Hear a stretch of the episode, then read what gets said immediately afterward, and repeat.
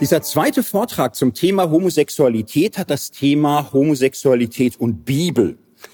Damit ist der Vortrag ja für eine bestimmte Gruppe von Menschen interessant. Es ne? gibt Menschen, die sagen, äh, für mich ist das Thema eigentlich durch, ist eine Frage der Menschenrechte, ich bin da völlig klar. So andere sagen, ich wäre so oder so dagegen, selbst wenn die Bibel äh, dafür wäre, wäre ich auch dagegen. Für die Menschen ist der Vortrag nicht. Sondern er ist für Menschen, die eine Spannung kennen eine Spannung, dass sie auf der einen Seite die Bibel lieben, die Bibel ernst nehmen wollen, sich an die Bibel auch gebunden fühlen in Glaubens- und Lebensfragen und in der Bibel Stellen entdeckt haben, die ihnen beim ersten oder zweiten oder dritten Lesen den Eindruck machten, dass die Bibel sich da kritisch zu Menschen äußert, die wir heute schwul oder lesbisch nennen. Und die auf der anderen Seite aber irgendwann oder sofort das Gefühl bekommen haben, ach, wie passt das zusammen? Wie kann das denn sein, dass in der Bibel etwas steht, was viele Menschen heute als diskriminierend empfinden? Wo sie sagen, ich selbst tue mich da auch schwer, Menschen für etwas zu verurteilen, Menschen für etwas ausgrenzen zu sollen, wofür die gar nichts können, was äh, zu ihrer Person gehört. Menschen, die diese Spannung kennen, dass sie auf der einen Seite der Bibel gerecht werden wollen und auf der anderen Seite Menschen gerecht werden wollen, die lesbisch, schwul oder queer sind, äh, für die Menschen ist heute der Vortrag. Das ganze Thema hat natürlich jetzt auch eine längere Geschichte schon hinter sich. Seitdem das etwas intensiver diskutiert wird, das habe ich im ersten Vortrag referiert, also im Grunde erst in Theologie und Kirche nach dem Zweiten Weltkrieg gab es vielfach die These, die Beobachtung, also das, was da in der Bibel aber steht, kriege ich nicht zusammen mit den Menschen, die ich vor Augen habe. Ich äh, krieg's nicht zusammen. Ich, ich lese das und ich sehe die Menschen und ich gucke hin und her und irgendwie passt das nicht. So, und dann gab es manche, die haben gesagt, ja, dann ist das so. Dann redet die Bibel von irgendwas von, von ganz früher. Und dann müssen wir es auch einfach mal sagen, das ist mit der Zeit jetzt auch äh, gegangen. Das ist heute nicht mehr aktuell. Wir müssen uns mit allgemeinen christlichen Werten behelfen. Wir müssen fragen, was ist gerecht? Ähm, wie handeln wir in dieser Frage der Nächstenliebe gemäß? Und, und dann schauen wir mal, wo wir hinkommen. So, und ähm, ja, dann mag aber für manche das Bauchgrimmeln bleiben, zu sagen, okay, ich kann ja damit klarkommen, dass wir heute Fragen haben, die die Bibel noch nicht direkt anspricht. Es ist aber schwieriger zu sagen, wenn die Bibel da mehrfach irgendwelche Texte und Stellen hat, lasse ich es mir einfach egal sein. Tue ich es einfach beiseite, lasse ich das einfach ganz auf sich beruhen. Wie kann ich denn damit sinnvoll umgehen? Kann ich da einen guten Umgang mitfinden? Es gab dann in den letzten Jahrzehnten zwei Versuche, die mache ich jetzt ganz schnell, weil die sich nicht bewährt haben. Es gab dann vor 50 Jahren schon die Idee, ist es in der Bibel vielleicht einfach so gemeint, ähm, dass sich die Bibel gar nicht abgrenzt von dem, was wir heute kennen als gleichgeschlechtliche Liebe, sondern es geht um Sachen, die im Zusammenhang mit fremden Religionen stehen. Dritter Buch Mose, wenn man das liest, nicht? Abgrenzung von den Völkern der Umgebung, Abgrenzung von Götzendienst, Gräuel und dann kommen so Sachen und dann hatten manche die Idee, ja, was ist, wenn es hier wirklich um ja, Tempelprostitution geht oder um äh, Fruchtbarkeitskulte der alten Welt? Auch in Römer 1 sagte man, darum geht's ja, nicht? Also Menschen haben sich von Gott abgewandt und sind von ihm preisgegeben und äh, kommen dann auch in wieder natürlichen Umgang. Ist das auch einfach hier etwas im Götzendienst? Wir machen es ganz kurz. Ähm, nein hat sich nicht bewährt. Es ist schon, also man kann da vertiefen, irgendwas findet man immer, aber im Großen und Ganzen gibt die zeitgeschichtliche, äh, die Umgebung, äh, zeitgeschichtliche Umgebung der Texte das nicht her, äh, zu sagen, hier ist alles irgendwie Tempelprostitution. Es gab dann einen zweiten Versuch. Der sagte, nee, und es ist anders. Also Tempelprostitution, wer weiß, irgendwas ist immer und so, aber vielleicht nicht überall. Nein, ähm, man müsste es einfacher sagen. In der Antike ist einfach jede Form von gleichgeschlechtlichem Verkehr immer missbräuchlich und gewalttätig. Immer. Es geht immer darum, dass es nicht einvernehmliche, nicht freiwillige Beziehungen sind. Es ist immer irgendwas mit Ausbeutung, mit Gewalt, mit sexualisierter Gewalt oder Prostitution oder sonst wie. Und darum wird das in der Bibel auch verurteilt.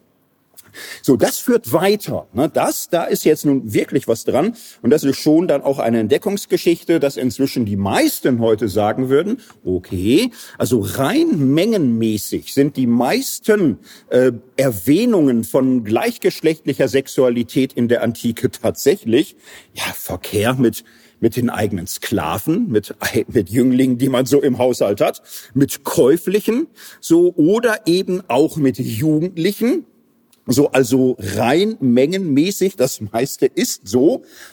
Aber äh, zwei Sachen sind schwierig an dem Argument. Das erste, was schwierig ist, ist die Behauptung, die biblischen Texte verurteilen gleichgeschlechtliche Praxis, weil sie gewalttätig und unfreiwillig ist. Das gibt die Sodom-Geschichte her die anderen Texte, boah, es ist so in Form von ACG, sondern man müsste es da reinschieben, aber wenn da Leute sagen, das, das sehe ich in meinem Text nicht, haben sie da einfach echt einen Punkt. So, und zweitens muss man nun auch sagen, Ganz gibt die Zeitgeschichte das auch nicht her. Man kann sicher sagen, die Mehrheit der Fälle, die so vorgekommen sind, also die Alltagsgeschichten, waren so. Man kann aber nicht sagen, dass es keine freiwilligen, einvernehmlichen, liebevollen, gleichgeschlechtlichen Kontakte gab. Das haut auch so nicht hin. So, jetzt haben wir schon mal ein bisschen Forschungsgeschichte abgearbeitet. Ab jetzt, äh, wie man es heute sieht. Ab jetzt die aktuelle Sicht mit Varianten, mit verschiedenen Zwischentönen, also eine Sicht, von der ich sagen würde, sie ist in Deutschland bisschen älter als 20 Jahre, länger auch noch nicht etabliert, muss man auch sagen. So vor 30, 40 Jahren hat man das noch nicht so klar gehabt. Es hat sich aber jetzt herauskristallisiert, was ich als Gesamtsicht heute darstellen möchte. Ich möchte es dabei so machen, ich möchte jetzt nicht beginnen mit einem großen Referat äh, Sexualität in der Antike und dann vom Kontext, vom Hintergrund her den Texten irgendeine Deutung äh, unterschieben, sondern ich möchte von den Texten ausgehen und äh, habe den Anspruch, an den biblischen Texten selbst sehr viel zeigen zu können, was äh, wir inzwischen aus den ganzen historischen Forschungen über den zeitgeschichtlichen Hintergrund wissen. Fast alles kann man tatsächlich in den Texten auch finden und sehen. Und damit fangen wir an. Und ja, ich fange vorne an. Ne? Was ist der erste Text, der äh, gleichgeschlechtliche Sexualität zum Thema hat? Es ist der Klassiker schlechthin. Es ist die Geschichte von Sodom. Ähm, lange Zeit war Sodomie die Bezeichnung für gleichgeschlechtliche Sexualität. Heute ja nicht mehr. Ne? Heute Sodomie würde man an Sex mit Tieren denken. So, aber man kann sagen, von der Spätantike an, auch nicht viel früher, Ne? Nicht äh, die frühen christlichen äh, Apologeten, Kirchenväter, die noch nicht. Na, ab der Spätantike, dann aber in der Tat, ja, bis Anfang des 20. Jahrhunderts ist Sodomie ein Begriff dafür. Oscar Wilde zum Beispiel wurde noch wegen Sodomie ins Zuchthaus geworfen. So, der Text ist bekannt. Ich, ich lese die Texte trotzdem, ich lese sie schnell, weil man kann sich das ja anschauen. So Genesis 19, nicht zwei Engel kamen nach Sodom am Abend. Lot aber saß zu Sodom unter dem Tor und als er sie sah, stand er auf, ging ihnen entgegen, neigte sich bis zur Erde und sprach, siehe, liebe Herren, kehrt doch ein im Hause eures Knechts, bleibt über Nacht und lasst eure Füße waschen. Früh morgens mögt ihr aufbrechen und eure Straße ziehen. Aber sie sprachen, nein, wir wollen über Nacht im Freien bleiben. Da nötigte er sie sehr und sie kehrten zu ihm ein und kamen in sein Haus. Und er machte ihnen ein Mahl und backte ungesäuerte Brote und sie aßen. Aber ehe sie sich legten, kamen die Männer der Stadt Sodom und umgaben das Haus. Jung und alt, das ganze Volk aus allen Enden, und riefen Lot und sprachen zu ihm, wo sind die Männer, die zu dir gekommen sind diese Nacht? Gib sie heraus, dass wir ihnen beiwohnen. Lot ging heraus zu ihnen vor die Tür und schloss die Tür hinter sich zu und sprach, Ach, liebe Brüder, tut nicht so übel. Siehe, ich habe zwei Töchter, die wissen noch von keinem Mann. Die will ich euch herausgeben, dann tut mit ihnen, was euch gefällt. Aber diesen Männern tut nichts, denn darum sind sie unter den Schatten meines Dachs gekommen. Sie aber sprachen, weg mit dir und sprachen auch, du bist der einzige Fremdling hier und willst regieren? Wohlan, wir wollen dich noch übler plagen als jene. Und sie drangen hart ein auf den Mann Lot. Doch als sie hinzuliefen und die Tür aufbrechen wollten, griffen die Männer hinaus und zogen Lot herein zu sich ins Haus und schlossen die Tür zu. Und sie schlugen die Leute vor der Tür des Hauses, klein und groß mit Blindheit, so dass sie sich vergebens mühten, die Tür zu finden. Ja, ich weiß nicht, wie es Ihnen geht, so beim Hören der Geschichte oder was du da denkst. Ich weiß nicht, ob du denkst, krass, genau dasselbe ist neulich bei uns in Van Eyck passiert. Wäre unwahrscheinlich, glaube ich. Ne? Also ich glaube, die meisten Menschen, die das hören, denken, das ist eine sehr komische Geschichte. Ich kann mich auch nicht erinnern, dass die im Kindergottesdienst ausführlich besprochen wurde. Was ist denn da los? Was ist da los in der Geschichte? Und es ist so mehreres gleich komisch. Ne? Es heißt, es kamen die Männer der Stadt Sodom, jung und alt, das ganze Volk aus allen Enden also wirklich jeder hört, so nicht die, die schlimmsten oder die bösen Buben. Und äh, ja, was wollen die? Die wollen mit zwei Männern Sex haben, sagen sie gegen deren Willen, gewaltsam. So und ja, es ist äh, strange, so, da würde man sagen, was ist denn da los? So, in, in welcher Stadt, wo würdest du das finden? Dass alle Männer aus allen Enden, jung und alt, und sagen, hey, fremde Männer, lasst uns Sex mit ihnen haben. So, das äh, ist etwas, was mit allem, was wir heute über das Thema denken können, wissen, komisch. Es geht auch komischer weiter. Ne? Also äh, äh, dann, dann könntest du denken, oh Gott, oh Gott, in was für eine Stadt bin ich denn hier gelandet, dass die alle Sex mit Männern haben wollen. Dann, also es ist echt mutig, dass Lot rausgeht, zu denen die Tür auch zumacht hinter sich. Respekt. Und dann sagt er, ich habe noch zwei Töchter, die sind Jungfrauen, die könnt ihr haben. Ist ja auch, auch sehr komisch sehr, sehr komisch. Also jeder Vater, der nicht äh, weiß, dass er in so einer Situation einen Job hat, zu sagen, nur über meine Leiche, ist aus heutiger Sicht ein ganz komischer Vater. Aber allein die Idee, nicht, dass äh, die, die gerade mit Männern Sex haben wollen, dass man denen sagt, ich habe zwei Jungfrauen für euch, auch das ist ja irgendwie äh, speziell. So, wenn man diesen Text anschaut und als man sich äh, mit der Thema äh, Homosexualität anfing zu beschäftigen, sagten viele, Moment, wir hören heute, es gibt Menschen, die ja, sagen, dass sie sich ganz hingezogen fühlen zum eigenen Geschlecht, wie andere zum anderen. Und dann lese ich die klassische Geschichte in der Bibel über Sodomie. So, ne, das BGB äh, im Deutschen Kaiserreich nimmt in der Begründung historisch auch noch da Maß oder so. Ganze Begründung war immer, das ist der alte ähm, ja, Punkt gewesen in der Heiligen Schrift. So war es im Mittelalter, so war es durch alle Rechtskörper hindurch. So, da liegt es natürlich nahe zu fragen, ja, waren die da alle schwul in Sodom? Oder war denen das alles egal? Oder äh, was ist da los? So, wenn man weiter dann in der Bibel schaut und darüber hinaus, wie das gedeutet wurde, kommt niemand auf die Idee zu fragen, ja, waren die, war das zufällig ein Ort, wo alle Männer irgendwie so eine Anlage hatten oder so? Das, da, da kommt keiner drauf. Interessanterweise wird es lange Zeit nicht mal als das Krasse dieser Geschichte gesehen, dass da Männer mit Männern Sex haben wollten. So, das eigentlich Schlimme ist hier, äh, diesen Gäste, so und Gäste was anzutun, Gastgeber äh, so miserabel im Grunde als Stadt zu konterkarieren, also so fremdenfeindlich und gewalttätig zu sein, das ist der Skandal. Sodom wird sprichwörtlich als völlig verkommene, missratene Stadt. Hesekiel zum Beispiel steht das. Ja, und, und was steht da in Hesekiel? Da heißt es, das war die Schuld deiner Schwester Sodom, Stolz und alles in Fülle und sorglose Ruhe hatte sie mit ihren Töchtern, aber den Armen und Elenden halfen sie nicht, sondern waren hoffärtig und taten Gräuel vor mir. So, das ist der Vorwurf, eine völlig verkommene Stadt, ohne dass ähm, hier die gleichgeschlechtliche Sexualität groß zum Thema wurde. Was wirft man denen vor in der Überlieferung? Flavius Josephus, neutestamentlicher Zeit, erzählt die Geschichte nach. Und ja, seine Sicht ist völlig klar. Ähm, das war nicht nur eine ehebrecherische Stadt, war sie bestimmt auch, so dass man sagte, die waren in der Ehe nicht treu, die haben sich an nichts gehalten, die waren da zügellos in ihrem Verlangen. Äh, für Josephus waren die so zügellos, dass die ähm, nicht mal mehr mit normalem Ehebruch zufrieden waren. So, die, die waren dann sogar scharf auf fremde Männer so und konnten sich nicht bezwingen, so weit ging die, dass sie denen auch noch Schande und Gewalt antun wollten.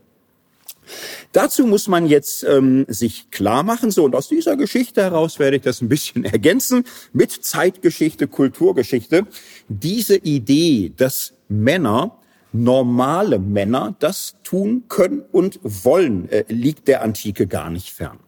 Also Text äh, altassyrischem Recht, da heißt es, wenn ein Mann einem Genossen beiwohnt und man es ihm beweist und ihn überführt, dann soll man ihm beiwohnen und ihn zu einem Verschnittenen machen.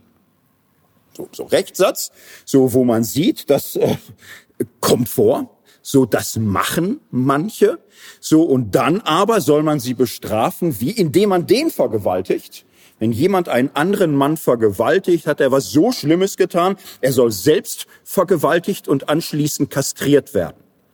Warum? Weil das eben einem Menschen maximal erniedrigt. Das ist so der Sinn. Er wird dadurch, dass er vergewaltigt wird, im Grunde in die Rolle der Frau geschoben. Das erniedrigt ihn maximal.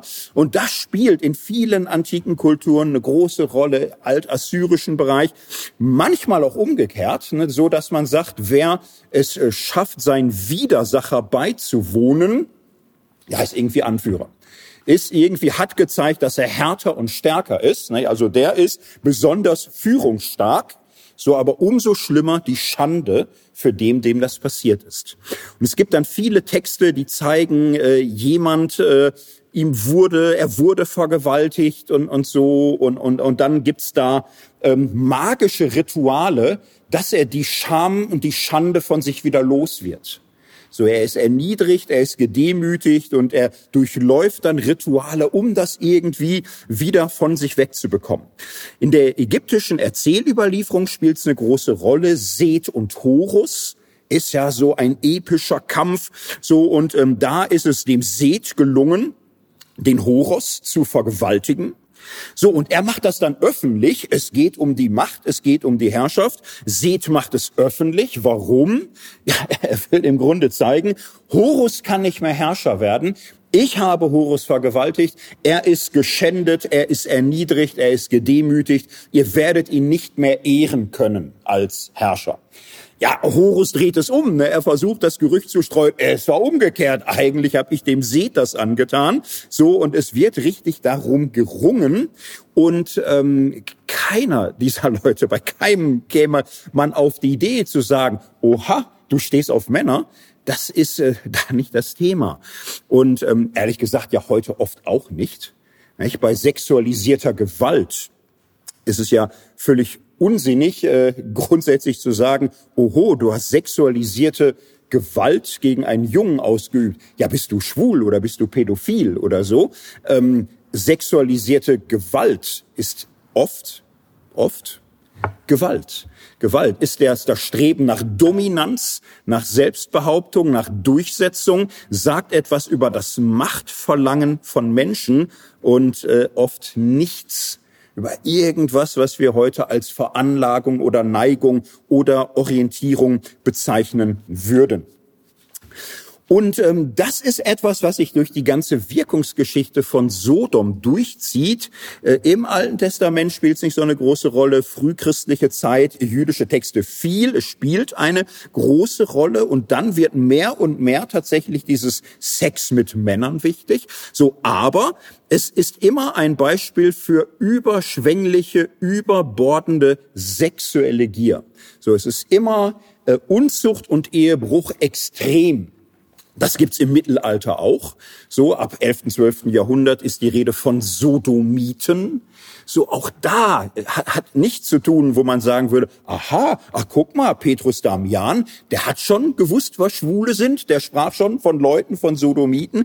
Nein, auch, auch gar nicht das Thema. Es ist im Grunde im Sexuellen das, was man nennen würde, einen chronischen Lügner oder einen notorischen Einbrecher. Nicht? Also jemand, der sich so tief daran gewöhnt hat, über die Stränge zu schlagen. Es ist seine lasterhafte Art geworden. So, aber die sind nicht so. So, die sind so schlimm geworden, weil sie da immer tiefer äh, über die Stränge geschlagen haben. Oder nehmen wir Martin Luther, gibt einen riesen Genesis-Kommentar von ihm.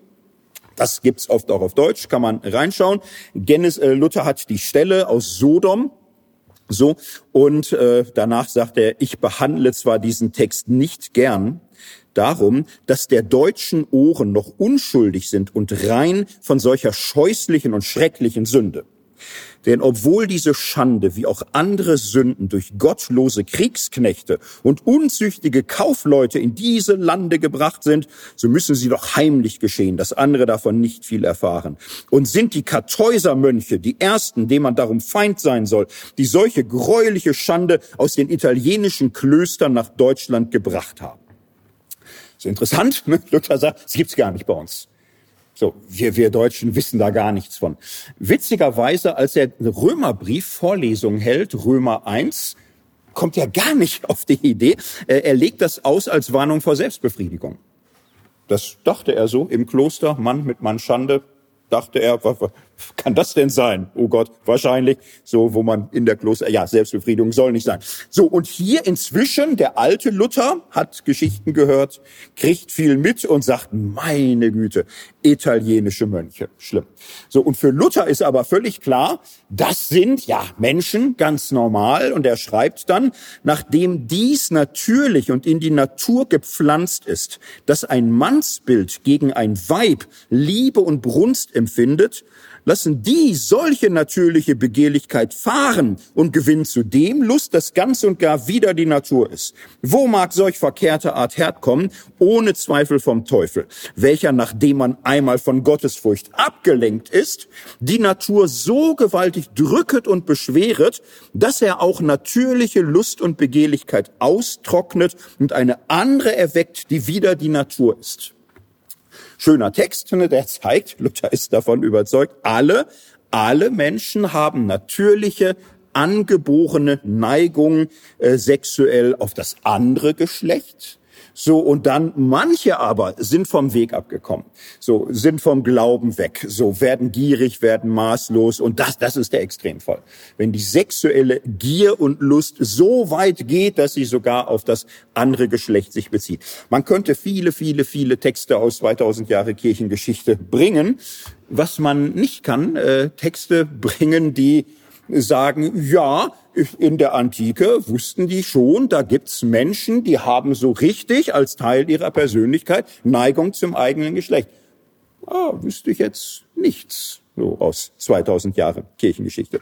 So, erstes kleines Zwischenfazit. Was hat Sodomie, also das zentrale Stichwort der Christentumsgeschichte, mit heutiger Homosexualität zu tun? Äh, klare Antwort, nichts. Und soweit ich sehe, ist das heute auch Konsens. Also ich habe auch schon lange keine ganz Konservativen mehr gehört, die das irgendwie nochmal an diesem Text anders festmachen wollen.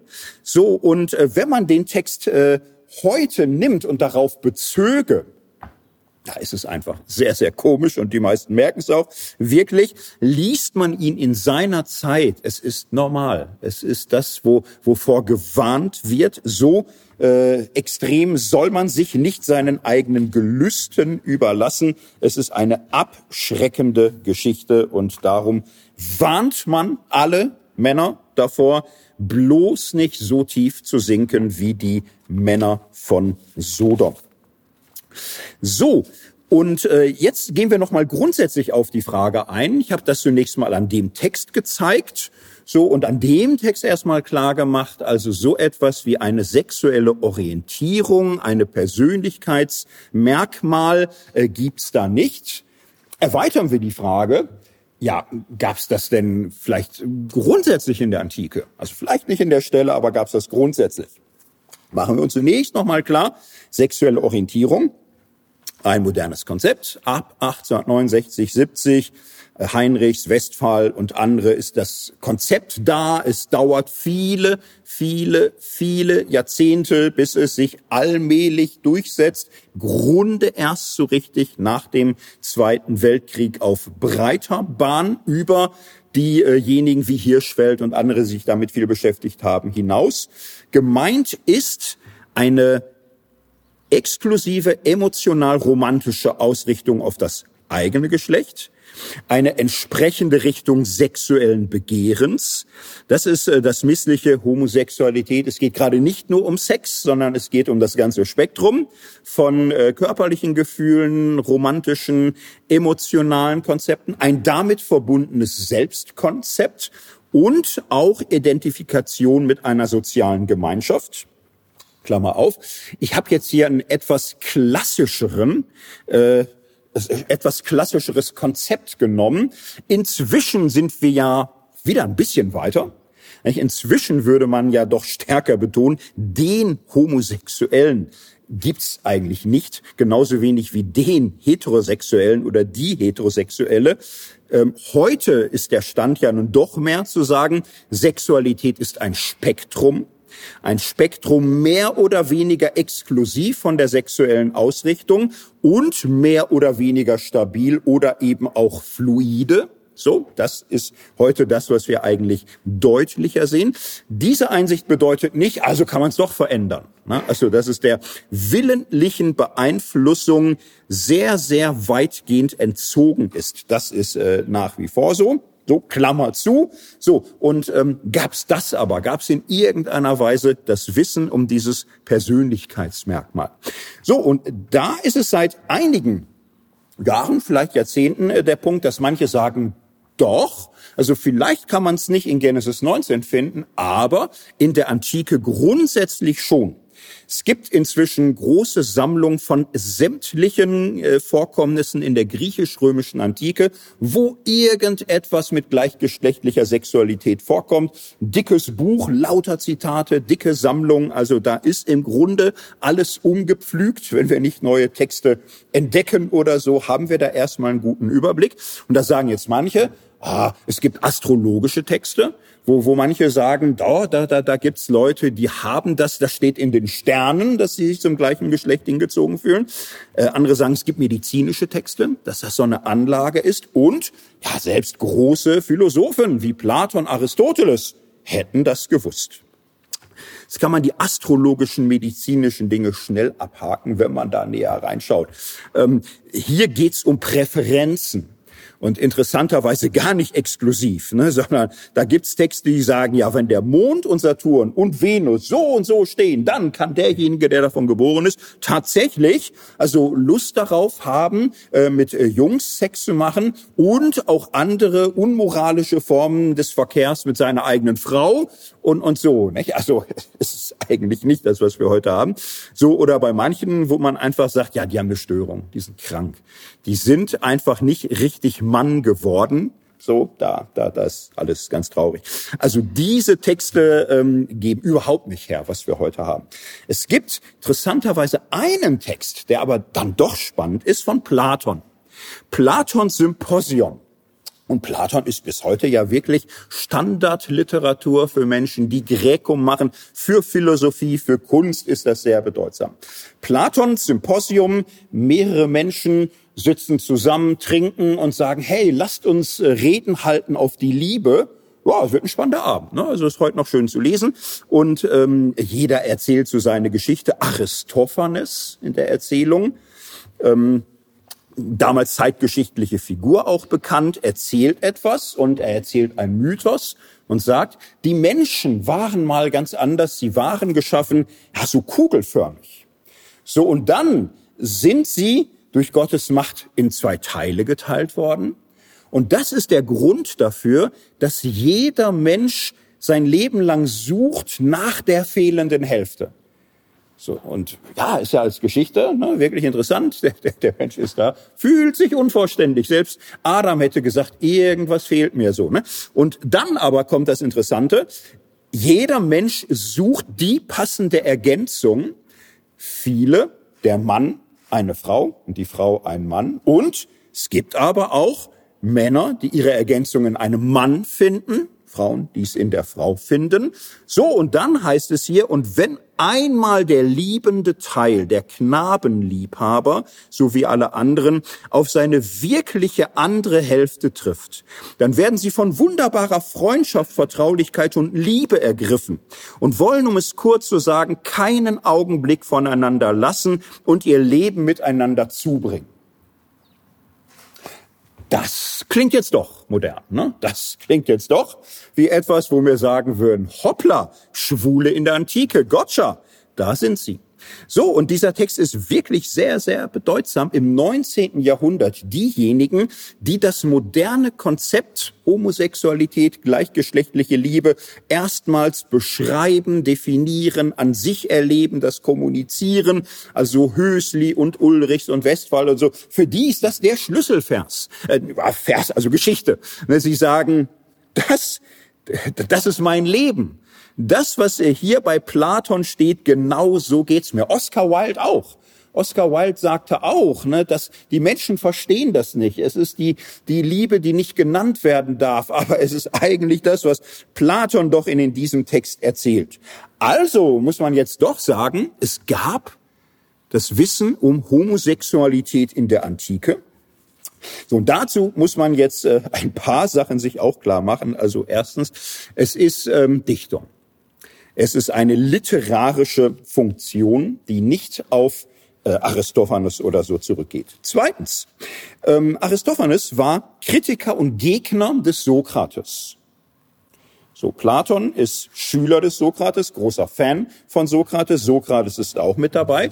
Äh, Platon lässt diese Geschichte erzählen von einem Sokrates-Kritiker. Der Höhepunkt des ganzen Abends ist, Sokrates sagt, wie es wirklich war. Was hat denn Platon gedacht? Naja, das nicht. Das nicht. Also Platon äußert sich selbst in anderen Büchern zu gleichgeschlechtlicher Liebe. In seinem Alterswerk Nomoi, seinem größten Buch, schreibt Platon, es liegt in der Natur der Tiere, dass bei ihnen ein Männchen ein anderes nicht sexuell berührt. Unsere Bürger sollten nicht schlechter als Vögel und andere Tierarten sein. Darum sagt Platon, äh, gleichgeschlechtliche Sexualität ist wieder natürlich und wir verbieten das. Das ist gegen die Natur. Kein Tier macht das und unsere Bürger sollten sowas auch nicht tun. Jetzt wissen wir viel über Tiere. Wir wissen, dass das nicht stimmt. Dass viele, viele, viele, viele Tiere da Dinge machen, wo Platon äh, ohnmächtig von geworden wäre. So und äh, man muss sich dann das aber auch mal klar machen. Ähm, es ist eine Rede, es ist eine Idee, es ist interessantes Stück Dichtung in einer Zeit, wo Knabenliebe in der Tat verbreitet war und das Athener Milieu, in dem Platon war, da gab's das vielfältig. In dieser Geschichte spiegelt sich das hier. So, aber Platon hat das so nicht gesehen. Weiter, wir kennen keinen einzigen antiken Autor, Denker, Dichter, Moralist, äh, der das vertreten hat, was Aristophanes da schreibt kann man ja auch schön widerlegen, den Satz. Ne? Könnte jetzt jeder einen aus der Tasche ziehen oder so. Ja, aber es, es gibt äh, keinen. Ähm, besonders interessant ist natürlich, wie war es denn im jüdisch-christlichen Umfeld? So, und da wissen wir extrem gut Bescheid. William Loader ist ein äh, Forscher, der das ganze jüdisch-christliche Schrifttum durchgearbeitet hat, äh, ist veröffentlicht in sechs großen Bänden, mehrere tausend Seiten, jeder Halbvers, die ganze frühjüdische Literatur, restlos alles, Josephus und Philo, die apokalyptischen Texte, äh, Qumran, Neues Testament, alles komplett, er ging das alles durch. So, und äh, Low das Ergebnis ist, es gibt keinerlei Anzeichen dafür, dass auch nur ein einziger jüdischer Autor wirklich glaubte, dass es Menschen geben könne mit einer natürlichen sexuellen Anziehung gegenüber Menschen des eigenen Geschlechts. So, und es gibt witzigerweise eine Stelle in diesem riesen Umfang jüdischer Texte, wo auf einmal die, die Frage doch ganz nah kommt. Philo, Philo von Alexandrien, es ist der Jude der Antike, der am allerbesten die griechische Kultur und Literatur kannte. Er wurde später dann im Judentum auch wenig rezipiert, viel stärker eigentlich im Christentum. So, und Philo ist der einzige, von dem wir wissen, er kannte Platons Symposium und er kannte die Aristophanes-Rede. Und er kommentiert das auch. Und das ist interessant, wie er es macht. Er, sagt dazu, schweigend übergehen will ich die märchenhaften Erdichtungen, nämlich die doppelleibigen, die anfangs miteinander zusammenwuchsen aufgrund von Kräften, welche eine Vereinigung herbeiführten, dann aber getrennt wurden wie Teile, die sich vereinigt hatten. All dies ist verführerisch und kann durch die Neuheit des Gedankens die Ohren ködern. Die Schüler Moses jedoch haben von frühester Jugend an äh, gelernt, sich von solchen Sachen mit größter Verachtung abzuwenden und sich davon niemals täuschen zu lassen. So, also der einzige Jude, von dem wir wissen, er hat das wirklich mal gehört, sagt ja märchenhafte Erdichtung. So, das gibt's ja gar nicht. So, alle sind durch die Bank davon überzeugt. Die natürliche Orientierung ist völlig klar. So, die ist von einem Mann zur Frau und von einem Frau zum Mann. So, und dann gibt's Menschen, in denen die sexuelle Gier so anwächst, ja, bis, bis irgendwann sogar die Geschlechtergrenze gesprengt wird. Ja, aber Schande über sie. Unzucht extrem. So, ähm, also die so grundsätzliche Intuition, also das, was da in der Bibel steht, ich krieg's nicht zusammen mit dem, was wir heute finden. Menschen, die von sich aus sagen, ich hab's mir nicht ausgesucht, ich bin auch gar nicht so grenzenlos begierig oder so. Ich fühle mich einfach ganzheitlich körperlich, seelisch, intellektuell zum eigenen Geschlecht hingezogen. Ähm, da kann man nicht nur zu sagen, das steht so nicht in der Bibel, sondern wir wissen auch in der ganzen Antike nirgendwo ähm, Menschen, die dieses Konzept so gehabt hätten oder vertreten haben oder dass es irgendwo je eine Rolle gespielt hat.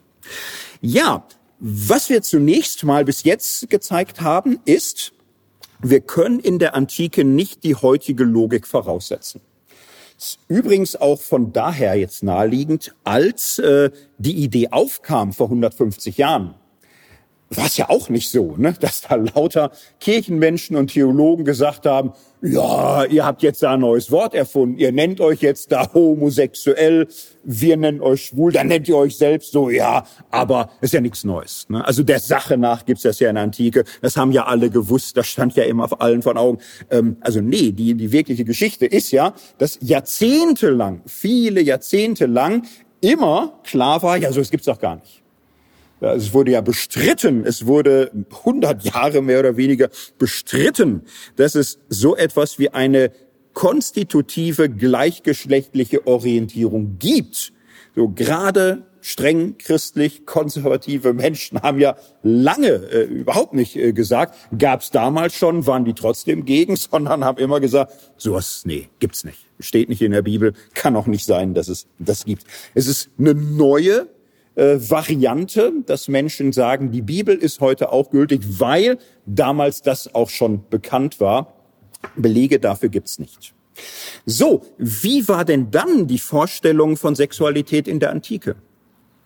So, also sie waren nicht im, im Sinne heutiger Unterscheidung homosexuell, äh, heterosexuell. Ja, auch das werde ich jetzt versuchen, aus biblischen Texten abzuleiten. Ich werde jetzt im Buch Levitikus weitermachen. Dritter Mose 18 heißt es, du sollst nicht bei einem Mann liegen wie bei einer Frau, es ist ein Gräuel. Levitikus 20 ist das auch nochmal, da lese ich es mal im Zusammenhang. Wenn jemand die Ehe bricht mit der Frau seines Nächsten, so sollen beide des Todes sterben, Ehebrecher und Ehebrecherin, weil er mit der Frau seines Nächsten die Ehe gebrochen hat. Wenn jemand bei der Frau seines Vaters schläft, hat er die Scham seines Vaters entblößt, beide sollen des Todes sterben. Wenn jemand bei seiner Schwiegertochter schläft, sollen sie beide des Todes sterben, denn sie haben einen schändlichen Frevel begangen. Wenn jemand bei einem Mann schläft wie bei einer Frau, so haben sie beide getan, was ein Gräuel ist und sollen des des Todes sterben, ihre Blutschuld kommen um sie. Insgesamt zehn verschiedene Beispiele. Ne? Und bei der Schwägerin und bei der äh, Freundin der Schwägerin und bei der Schwiegermutter und bei der und, und äh, alles Mögliche. Schaut's euch an. Worum geht's hier? Ja, ist leider auch kompliziert. Schon die Übersetzung, das war jetzt Lutherbibel, 2017. Ne, ähm, hm, du sollst nicht bei einem Mann liegen wie bei einer Frau. Ja, mindestens so komisch sollte es klingen. Also wenn jemand Übersetzungen hat, wo drin steht, Männer sollen miteinander keinen Sex haben, keine gute Übersetzung. Keine. Ähm, weil das, was da formuliert ist, ist aus unserem heutigen Sprachvermögen erstmal schwer. Das ist eine verbreitete Übersetzung. Die neuere Diskussion sagt, es ist fast auch noch eine Vereinfachung. Wenn wir ganz ehrlich sind, was da genau steht. Ah, wenn jemand mit einem Mann liegend vor der Frau, also ein bisschen komisch, also so im Hebräischen bringt einen die, der genaue Sinn der Formulierung zum Schwitzen. Was man aber im Zusammenhang sehen kann, so es sind Riesenlisten, wen Männer nicht penetrieren sollen. So Riesenlisten, was heißt Riesen? Zehn, zwölf Beispiele von Ehebruch. Keine fremde Frau, keine Schwiegertochter, auch nicht die neue Frau des Vaters, auch kein anderer Mann, auch kein Tier und, und so. Ne? Also das alles wird äh, beschrieben. So, und das ist an der Stelle tatsächlich jetzt auch wesentlich. So, es, es geht darum, um das aktive Sexhaben eines Mannes. Es gibt interessanterweise hier keinen Vers, wo es heißt, so ein Mann soll nicht bei einem Mann liegen und eine Frau soll nicht bei einer Frau liegen. Und äh, jetzt wärst du einfach zu sagen, ja, das ist damit gemeint. Papier war damals teuer, das versteht sich ja von selbst. Also wer zehn, zwölf Beispiele aufzählt, dem, der hat dafür wahrscheinlich Papier genug gehabt. Nein, es, es geht tatsächlich äh, um den Mann. Die Frau wird im ganzen Alten Testament nie erwähnt. Wir haben vorhin schon gesehen, einen Mann in die Position einer Frau zu bringen, ist ein Akt extremer Demütigung. So, und das können wir jetzt so ein bisschen ergänzen. Da ist jetzt sehr Wesentliches dran. Das ist für die gesamte Antike, Alter Orient, Griechen und Römer, die stehende Überzeugung, Sexualität praktizieren zu dürfen, ist erstmal, ja, also eine Männersache. Männer sind aktiv.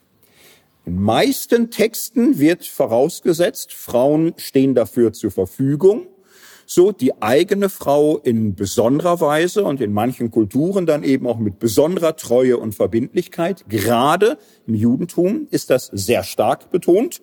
So und im Umland aber ist es schon üblich, Männer dürfen Sex haben mit ihrer Frau. Sie dürfen Sex haben natürlich auch mit den äh, Mägden und Sklavinnen oder auch Knechten im eigenen Haushalt. Das ist im Alten Testament ja selten, aber denkt an die Nebenfrauengeschichten, denkt an Abraham, denkt an Jakob. So, das ist aus heutiger Sicht, dass man denkt, oh Gott, Skandal. Also ähm, im, im Buch Genesis ist es außergewöhnlich, dass das nur vorkommt zur Fortpflanzung. Das ist außergewöhnlich keusch von Abraham und Jakob, dass das nicht irgendwie Standard ist. Das wäre nämlich in vielen Gegenden erlaubt. Ähm, es, es gibt zum Beispiel römische Ratgeber, die sagen, wenn äh, dein Mann mit äh, der Magd äh, in einer Feier, was weiß ich, intim wird, sei ihm dankbar. Er ist ja schon betrunken und äh, riecht unangenehm und dir bleibt es erspart und sei dankbar, dass er so rücksichtsvoll ist und nur deine Magd nimmt. So, das ist normal. Auf die Idee, den zu schimpfen oder so, wenn er die Magd nimmt, äh, kommt man gar nicht. Sexualität ist eine Frage in der Antike nicht der Orientierung, der intrinsischen Anlage, der Kommunikation in einer Beziehung, sondern Sexualität ist eine Frage des Status. Das ist in den letzten 30, 40 Jahren immer klarer geworden. Sexualität in der Antike ist immer, immer, immer eine Statusfrage. Freie Männer dürfen Sex haben aktiv mit einer Frau, die dabei passiv ist, oder mit einem Sklaven oder einer Sklavin oder einer Prostituierten und einem Prostituierten oder einem Gefangenen. Sie können dabei Lust haben oder ihre Macht ausüben. So und sie sind aktiv, wenn sie mit einem anderen Mann äh, das praktizieren, ist das eine Einbahnstraße. So, der äh, freie, starke Mann penetriert einen anderen und dann wird nicht getauscht dass das äh, überhaupt nicht. So, der ist dann eben Gefäß oder steht zur Verfügung wie eine Frau. Es ist aber immer dieses penetrative Schema. Einer ist aktiv, nämlich der Status höhere so, und wenn er einen Jüngling findet, ganz einvernehmlich, oder wenn er einen Sklaven oder so, und ja, was sollen die sich lange wehren und so, dann ist das in diesem Sinne ein Einbahnstraßenverkehr. Das ist auch etwas, was wir im Neuen Testament in den Formulierungen wiederfinden. Neuen Testament gibt es im 1. Korinther 6, 1. Timotheus 1, ja einzelne Wörter innerhalb von Lasterkatalogen. Da heißt es, weder Unzüchtige noch Götzendiener noch Ehebrecher, Lutherbibel jetzt noch Lustknaben, noch Knabenschänder, noch Diebe, noch Habgierige werden in das Reich, werden das Reich Gottes erben. Ähnlich 1. Timotheus 1, so auch hier äh, unzüchtige Knabenschänder heißt es dann, Lügner und äh, Vatermörder und Muttermörder, Totschläger und so weiter und so weiter. Schauen wir uns mal die beiden Begriffe an, die man hier diskutiert, Malakoi und Asenokoitai. Der erste Begriff, Malakoi, ah, schwierig. Lutherbibel heute spricht hier von Lustknaben. Da war Luthers ursprüngliche Übersetzung eigentlich besser. Luther hat das ursprünglich mal übersetzt mit Weichlinge. Und es heißt wortwörtlich die Weichen. Jetzt haben wir ein Riesenproblem. Das Wort ist nicht selten. Das Wort kommt oft vor. Und ähm, es ist äh, schillernd in seiner Bedeutung. Wenn du einen Mann als weich bezeichnest, ein Kompliment ist es selten, so. Es gibt Beispiele, da wird jemand als weich bezeichnet, weil er noch ein bisschen zart ist oder künstlerisch oder filigran. Das gibt's. Es hat oft auch die Bedeutung von schwach und feige. Es hat manchmal den Nebenklang, ein Weichling ist ein Mann, der sich wie eine Frau gibt. So. Und es kann auch die Bedeutung haben, es ist ein Mann, der sich passiv zur Verfügung stellt für Sex durch einen anderen Mann. Und das ist aber das Spektrum, was Paulus wirklich sagen wollte. Ja, fragt ihn später selbst. Keine Exegese der Welt kann das verantwortlich festlegen, was er hier meint. Gehen wir zum anderen Wort, Asenokoitai. Das ist auch ein Problem. Warum? Das Wort ist vor Paulus nie belegt. Jetzt wissen wir nicht, hat Paulus das selbst erfunden oder hat er das irgendwo aufgeschnappt oder ist das irgendwie? Aber sowas ist ja immer eine schlechte Voraussetzung. Jetzt, jetzt kann man über den Wortaufbau, nicht? Arseno heißt männlich und ja, koitai coitus so, ähm, jetzt könnte man sagen, ähm, männlich Coitus, ja, was könnte das denn sein? Es, es gab die Idee, sind es vielleicht Männer, die sich für den Coitus zur Verfügung stellen? Also sind es Männer, die von Frauen gebucht werden?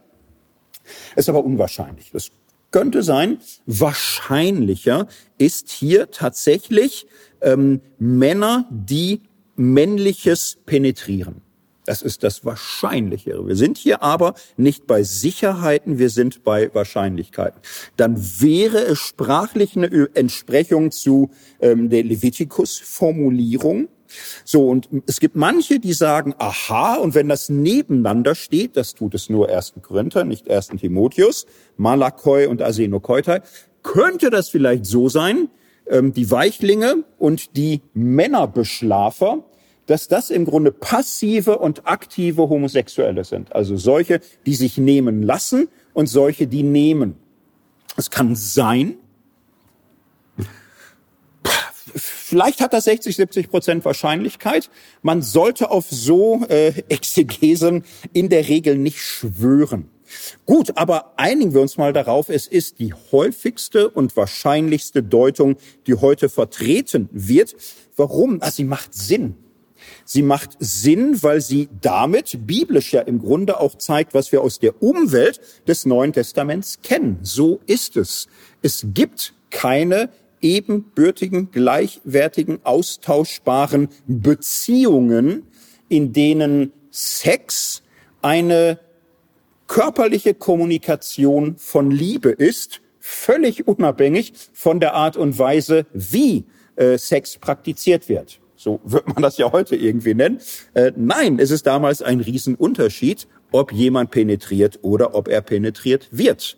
So als freier Mann, römische, griechische Umwelt, äh, kannst du, darfst du, ist das irgendwie in Grenzen akzeptiert, übrigens längst nicht durchgängig. Sehr viele finden das auch an sich problematisch, wir erinnern uns an Platon, aber es kam vor, so es kam vor und es war in gehobenen Kreisen akzeptiert. Und in denselben Kreisen war auch klar die passive Rolle ja, dann bist du eben entweder Jüngling oder Sklave oder du verkaufst dich. So, ähm, es ist nicht die Frage freiwillig, unfreiwillig. Natürlich haben sich Menschen äh, verkauft, damals auch. So, Menschen haben damit Geld gemacht. So, darum ist es äh, kein Wunder, dass das hier negativ vorkommt, wenn es gemeint ist, wenn es um passiv homosexuell geht, ne, dann wäre es klar, es geht um Menschen, die stellen sich dafür selbst zur Verfügung. Das galt natürlich als problematisch. So, das heißt, ich hatte ja ganz am Anfang des Vortrags, es gab mal so die Phase, wo man sagte, ja, gleichgeschlechtlicher Sex in der Bibel, das ist immer missbräuchlich, immer gewalttätig, äh, nie liebevoll und nie einvernehmlich. Das ist ein modernes Denken. Modernes Denken, wo du sagst, ähm, Sex ist gut, wenn liebevoll und einvernehmlich. Und wenn nicht liebevoll und nicht einvernehmlich, dann schlecht. Und darum ist die Bibel auch dagegen. So, das wäre aber Projektion eines modernen Denkens in die Bibel hinein. Das waren gar nicht deren Kategorien. Es gab viele Menschen in der Antike, die haben, äh, hätten nie fragen können, willst du eigentlich wissen, ob ich einverstanden bin? Ach, das, das fragt kein Sklave oder so. Da, da denkst du gar nicht dran. Natürlich musst du. Ja, natürlich stehst du deinem Herrn zur Verfügung, egal wie besoffen er ist. Da sagst du nicht, mein Herr, Sie sind betrunken heute Abend, lassen wir mal stecken. Das, das machst du alles nicht. Ne? Das sind nicht die Kategorien, die damals gegriffen haben. Insofern liebevoll, einvernehmlich äh, konnte es sein müssen uns aber eine Sache natürlich nun klar machen. Solche Kontakte waren nie exklusiv, waren nie auf Lebenszeit angelegt, äh, standen nie in Konkurrenz zu Ehe. Nie. Es war immer Bonus. Es war immer das Zusätzliche. Wir reden Neues Testament von der äh, Kaiserzeit. Unter Kaiser Augustus gab's Ehepflicht.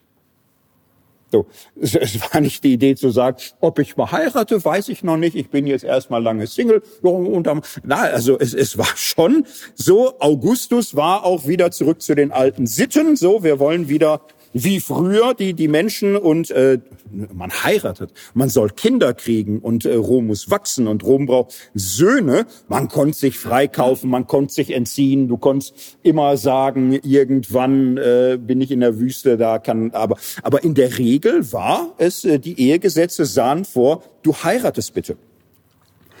In den letzten Jahren haben ähm, Konservative teilweise versucht, Gegenbeispiele beizubringen und zu sagen, ja, nee, aber das, was wir heute kennen, also so muss es doch auch in der Antike gegeben haben. Ein Beispiel, was ich zum Beispiel mehrfach gehört habe, da, da sagen manche, ja, in Theben im vierten Jahrhundert vor Christus, da gab es eine Eliteeinheit bei der Armee. Und äh, diese Eliteeinheit, das waren 300 Leute, die stand ausschließlich aus homosexuellen Liebespaaren. Und da sieht man doch, dass es das da gab. So, das ist ja wirklich die Idee, dass die einander lieben und ähm, dass die Kampfkraft der Truppe dadurch gestärkt wird, dass die füreinander einstehen. Und die können ja da nicht, äh, was weiß ich, äh, jede Affäre oder sofort dann auf die, die Schlachtbahn oder so. Also es müssen treue, verbindliche, liebes, ähm, liebevolle Ehepaare gewesen sein, weil sonst die Idee keinen Sinn macht. Gucken wir uns das mal näher an. Das ist ein interessanter Fall. Das Ganze finden wir weit überwiegend bei Plutarch berichtet. Der ist Zeitgenosse von Paulus. Als Paulus den Römerbrief schreibt, ist er über 20. Also schreibt so ein bisschen später als Paulus. Aber ich glaube, man kann schon gut sagen, was Plutarch beschreibt in seinen Büchern, ist ja, die Welt des, äh, der Entstehungszeit der neutestamentlichen Bücher. Das, das passt ziemlich gut, das äh, so zu sagen. Er schreibt gleichzeitig mit den meisten neutestamentlichen Autoren. So, bei Plutarch ist es nämlich ähm, so interessant, wir haben viele Texte von ihm. Er hat eine Art eigenes Symposium geschrieben wie Platon. Er hat Eheratgeber geschrieben und er hat viele historische Texte beschrieben, wo wir ganz viel Einblick bekommen, was damals so ging und was so üblich war. Und äh, Plutarch, ein super Schriftsteller, kann man bis heute toll lesen. Er ist auch Moralist. Er hat so bestimmte Werte und Ideale. Und äh, für Plutarch ist äh, tatsächlich das Anliegen sehr spürbar, dass er sagt, ja, Sex, ja, gibt's und im Idealfall Sex mit Liebe. Und da ist äh, Plutarch ein großer Fan von, in der Ehe und auch außerhalb der Ehe. So, und er schreibt von Knabenliebe und sagt, Du weißt ja von der Knabenliebe, dass man sie wegen ihrer Unbeständigkeit oft verschmäht und verspottet. Und von den Liebhabern sagt man, dass sie nach Art der Nomaden ihren Frühlingsaufenthalt bei den Jungen haben, wenn sie in voller Blüte stehen, um dann ihr Lager wieder abzubrechen wie in feindlichem Land er beschreibt das. Wir sehen an der Stelle, ähm, das ist etwas, was wir vor allem in der klassischen athenischen Zeit vielfach bezeugt haben, in Platons Dialogen macht das einen sehr normalen Eindruck. Da, da ist immer so am Ende des äh, Redens oder so, wirft man sich Äugchen zu und äh, guckt äh, so miteinander. Und die Logik dabei ist, bei, in der platonischen Zeit, ein Erzieher, ein Weiser, ein Lehrer wird zum Mentor für einen Jüngling. So, und es ist eine pädagogische Beziehung. Es wird geredet, es wird gelernt. Das finde ich auch echt wichtig. Also nur Sex hätte Platon völlig komisch gefunden. Sokrates wahrscheinlich auch. So, und äh, in dieser Beziehung, ähm, ja, ist es Mentoring plus. So, ne? Also es darf Sex vorkommen, aber dann ist irgendwie völlig klar natürlich, ne? der Mentor hat Sex am Jüngling. So, von hinten oder von vorn, das nannte man dann Schenkelverkehr und so. Niemals umgekehrt. Und das geht in der Phase, wo wir hier einen Jüngling haben, im Alter 14, 15, 16, 17, 18, so in dem Bereich. Und dann ist irgendwann auch gut, weil wenn der erwachsen wird, wenn der mannbar ist, äh, in Beruf geht, Selbstfamilie, ja, dann wird's eine Schande werden wenn er sich noch äh, von einem anderen Mann nehmen lässt. Plutarch ist jemand, der sagt, ja, und äh, man erzählt, das ist oft flüchtig und nur kurzfristig. Plutarch ist aber echt Fan davon, dass da auch sowas wie Liebe vorkommt. So erinnert an Euripides, der hatte einen schönen Agathon, so, und, und dann heißt es, als der Bartwuchs bei Agathon begann, umarmte und küsste Euripides ihn nochmal und sagte, bei Schönen ist auch der Herbst schön. So, das ist die Logik und bei Plutarch haben wir so für die neutestamentliche Zeit bezeugt, das gab's da auch. Es gab viele, so gerade in der römischen Oberschicht, die fanden die athenische Klassik, die Zeit zwischen Perikles und Platon, das, das war für sie das ganz große kulturelle Vorbild und haben auch eben wieder solche äh, Erziehungsbeziehungen miteinander verbunden. So, worauf Plutarch dann aber hinaus will in, in seiner abschließenden Rede ist, er sagt, also so ist das, dass es kann liebevoll sein, das ist auch sehr schön, das sind tiefe Gefühle, darum ja auch die 300 von Theben, er kommt dann darauf zu sprechen und sagt, äh, ein Geliebter und ein Liebhaber stehen füreinander ein wie keine zwei anderen. Und wir sehen es hier und an vielen Stellen, immer wenn er von den Thebanern spricht, macht Plutarch wie selbstverständlich klar, es ist ein Liebhaber und ein Geliebter. Also es sind keine Ehepaare, es ist immer äh, Mentor und äh, Schützling. Es ist immer ein Sith Lord und ein Padawan oder nehmt es wie ihr wollt. Es ist immer eine hierarchische Beziehung. Es ist keine äh, wechselseitige, ebenbürtige, auf Augenhöhe stattfindende, ganzheitliche Beziehung, wo Sex Teil ist äh, umfassender Kommunikation von Liebe, sondern es ist ein solches äh, Verhältnis, wo der soziale Status ähm, das Entscheidende ist. Plutarch ähm, findet das an der Ehe zwischen Mann und Frau gerade so schön. Er schreibt dann, dass es da anders ist. Die Liebe zu einer ehrbaren Frau indessen lässt sich sogar vom Greisenalter nicht beirren. Sie hört nicht einmal unter grauen Haaren und runzeln auf zu blühen. Allein die Liebe zur Frau kann das ganze Leben wehren. Es gibt Stellen bei Plutarch, wo er sagt, man kann manchmal tatsächlich Liebhaber und Geliebter nicht kurzfristig, das kann liebevoll und längerfristig sein, aber äh, ja, irgendwann muss der Junge heiraten. Die, die sind dann nicht irgendwann 90 und 80 und machen immer noch so weiter oder so. Das ist gar nicht die Idee. Warum nicht? Äh, er schreibt dann in dem Zusammenhang, wir setzen Männer die bei der passiven Rolle Genuss finden, auf die unterste Stufe menschlicher Verderbtheit und lassen ihnen kein noch so kleines Maß an Vertrauen, Respekt und Freundschaft zukommen. So, das, das stellt er völlig klar. Darum kann das gar nicht irgendwie eine lebenslange, ebenbürtige Beziehung werden, so, was gut sein kann, das ist übrigens ja bei Sokrates schon das Ding. Sokrates kriegt auch Avancen, so ob er jetzt noch möchte und Sokrates sagt, oh nö, lass uns noch weiter reden. So, also die sokratische Idee ist ähm, eigentlich, ähm, also ja, Sex meinetwegen, aber eigentlich ist es eine Niederlage. Ähm, der, der wirklich Weise wird die Liebe, den Eros, auf das Schöne richten, auf die schöne Seele platonische Liebe war mal, kennt glaube ich keiner mehr den Ausdruck, aber galt mal. So äh, die geistige Liebe, die schöne Seele, das ist entscheidend. Und äh, Sex ist eigentlich das, wo man rauswachsen könnte, sollte, müsste und so. Äh, das ist dann eine Idee, dass so manche Mentor-Schützling-Beziehung überführt wird, übertragen wird in eine Freundschaft. Das wäre ganz ideal, dann kann die Liebe ein Leben lang dauern. Aber natürlich Sexualität wird der junge Mann, wenn er ein reifer Mann ist, natürlich auch finden müssen mit einer Frau. Ja, und selbst Jünglinge, selbst Schützlinge oder Sklaven oder Sklaven und so weiter. Es gibt in der ähm, in den Geschichtswissenschaften viele, viele, viele Studien, Forschungen dazu. Gab's andauernde Partnerschaften zwischen Männern? Ja, lebenslang. Gab's das zwischen Ebenbürtigen? Also da wird durchaus gesucht. Es gibt einen spannenden Aufsatz von 2014, der sagt, also wir haben hier ein Beispiel, wir haben da.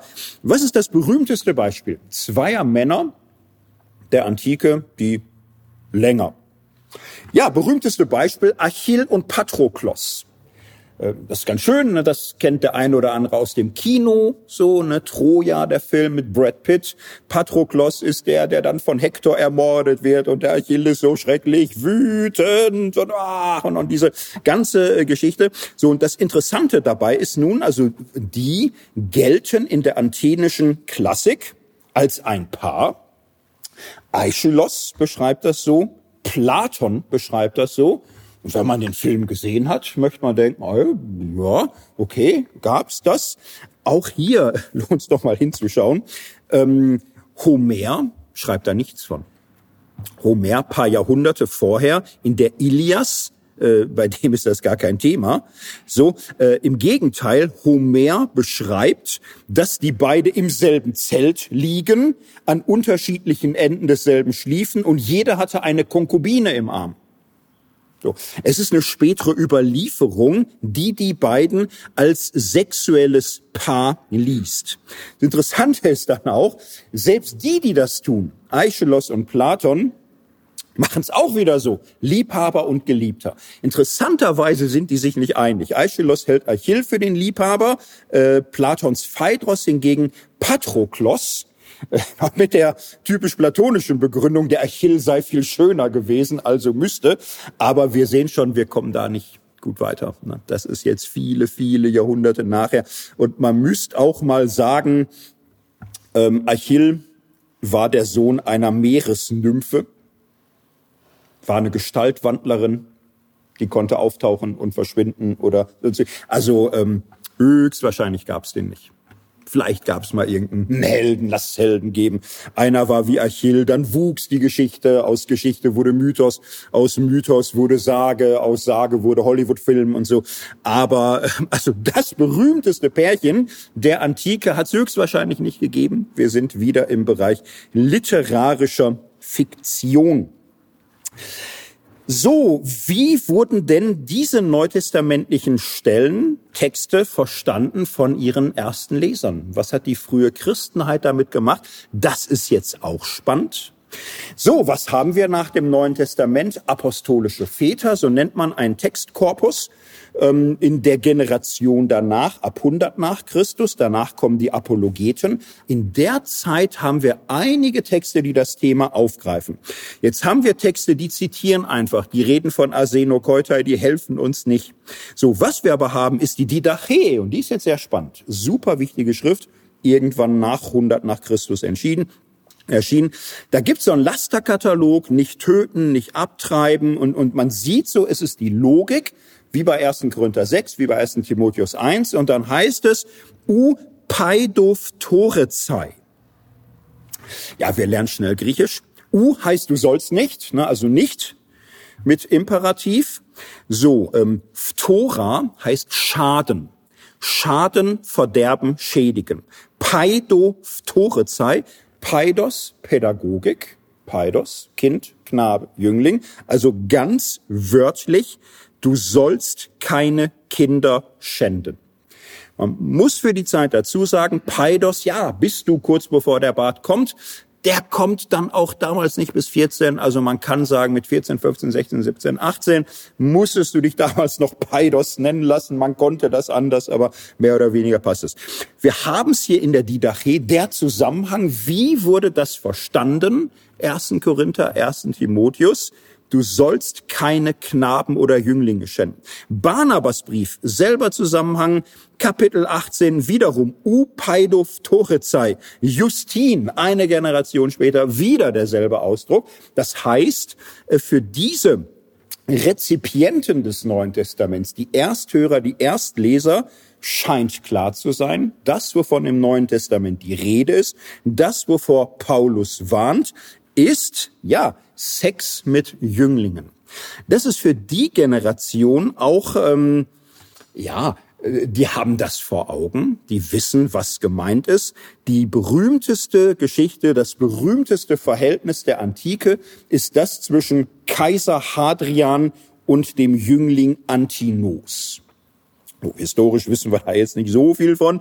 Der wurde irgendwann 110, 115 geboren. Kaiser Hadrian ist wirklich das römische Reich auf seiner größten und stabilsten Entfaltung. Und äh, da haben wir viele Quellen. Er hat diesen hübschen Knaben entdeckt und er wurde auf ihn aufmerksam. Und da war der ja, 12, 13, 14, 15 Jahre lang war er mit dem Knaben dann unterwegs. Ungefähr im Jahr 130 ertrinkt er im Nil unter unklaren Umständen, ist 17, 18, man weiß es eben alles nicht so genau.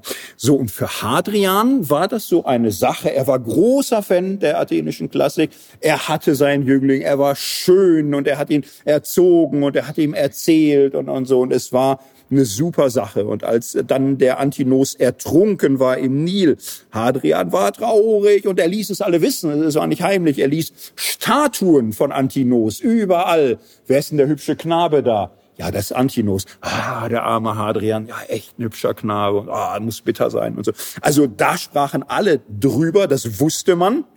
Und äh, Hadrian war natürlich verheiratet war nicht der erste schwule Kaiser auf dem Thron, er war verheiratet. Seine Frau hieß Vibia Sabina. Äh, manche sagen, warum ertrinkt eigentlich ein 18-Jähriger im Nil? Wer hätte einen Grund gehabt, den Knaben zu hassen? Also die war äh, eifersüchtig wie wild. So, das war für, für sie was nicht schön. Ne? Aber für, für Hadrian war es eine Riesensache. Das ist schon auch so eine Oberschichtenattitüde gewesen. Wir haben von Sueton, Leben der Cäsaren. Äh, historischer Roman, die Cäsaren der Kaiserzeit, so von Cäsar angefangen bis ins zweite Jahrhundert erzählt er das. Von den Cäsaren, ich glaube 15 erzählt er das, berichtet Sueton von 14 ähm, gleichgeschlechtlichen Sex. von 14. Tiberias ist der einzige, wo Sueton ausdrücklich dazu sagt, der stand nur auf Frauen. Das scheint richtig auffällig gewesen zu sein. So, es, es war in dieser Zeit etwas, man assoziierte es mit römischer Oberschicht. So, das war da üblich. Äh, keiner von denen äh, hatte ausschließlich gleichgeschlechtlichen Sex. Die mussten die Dynastie erhalten. Die, die mussten irgendwie zusehen, dass das weitergeht. So, und damit sind wir bei dem, was wir für den Römerbrief als Hintergrund annehmen können. So, jetzt sind wir beim Römerbrief. Ähm, das ist sicher der bekannteste Text, der äh, da auch am meisten Aufmerksamkeit findet. Ich lese ihn uns schnell vor. Römer 1.18 fangen wir an. Gottes Zorn wird vom Himmel her offenbart über alles gottlose Leben und alle Ungerechtigkeit der Menschen, die die Wahrheit durch Ungerechtigkeit niederhalten. Denn was man von Gott erkennen kann, ist unter ihnen offenbar. Denn Gott hat es ihnen offenbart. Denn sein unsichtbares Wesen, das ist seine ewige Kraft und Gottheit, wird seit der Schöpfung der Welt, wenn man es mit Vernunft wahrnimmt, an seinen Werken ersehen. Darum haben sie keine Entschuldigung, denn obwohl sie von Gott wussten, haben sie ihn nicht als Gott gepriesen noch ihm gedankt, sondern sind dem Nichtigen verfallen in ihren Gedanken und ihr unverständiges Herz ist verfinstert. Die sich für weise hielten, sind zu Narren geworden und haben die Herrlichkeit des unvergänglichen Gottes vertauscht mit einem Bilde gleich dem eines vergänglichen Menschen und der Vögel und der vierfüßigen und der kriechenden Tiere. So weit erstmal. So, wo, wo sind wir hier im Römerbrief? Römerbrief. Die große Gesamtdarstellung der paulinischen Botschaft. Paulus schreibt der römischen Gemeinde, er kennt sie nicht, er möchte da Zwischenstopp machen, bevor er weiter will nach Spanien. Er will ihnen seine eigene Lehre dokumentieren, wirklich zeigen, wer er ist, was er geleistet hat, macht eine kleine Einleitung, sagt, das Evangelium ist mir anvertraut, das Evangelium eine Kraft Gottes, alle zu retten, Juden und Heiden, Juden und Griechen, für alle. So, und dann kommt ein längerer Abschnitt, Römer 1,18 bis im Grunde Kapitel 3, wo Paulus jetzt entlang geht. Er hat gesagt, Evangelium für alle, Juden und Griechen. Er fängt dann an, zweite Hälfte Kapitel 1, die Heiden brauchen das Evangelium. Die Griechen, die Römer brauchen das Evangelium. Kapitel 2 sagt er, die Juden auch. Ganz genauso. Auch sie brauchen das Evangelium. Kapitel 3, viele Bibelstellen, Beweise. Und er sagt, ich habe gezeigt, ich habe bewiesen aus der Schrift, aus der Erfahrung, alle Menschen sind Sünder. Alle Menschen sind von Gott abgefallen. Alle Menschen brauchen Erlösung. Gott hat in Jesus Christus Erlösung verheißen und verwirklicht durch sein Handeln. Das ist das Evangelium, was ich euch verkündige. So, das heißt, man muss diesen Text im Gesamtzusammenhang sehen. Dieser Abschnitt, den ich gerade angefangen habe, ist die Schuld der Heiden. Und ähm, Paulus äh, öffnet das so, dass er sagt, die Heiden haben sich von Gott abgewandt. Eigentlich, jeder Mensch müsste Gott erkennen können.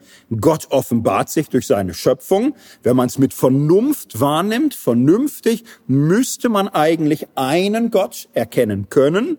Darum haben sie keine Entschuldigung. Sie haben sich von Gott abgewandt, haben sich vom Ewigen, dem Vergänglichen zugewandt, haben Götzenbilder. So, und das ist für die Juden typisch. Paulus folgt an dieser Stelle der klassischen jüdischen Kritik des Heidentums.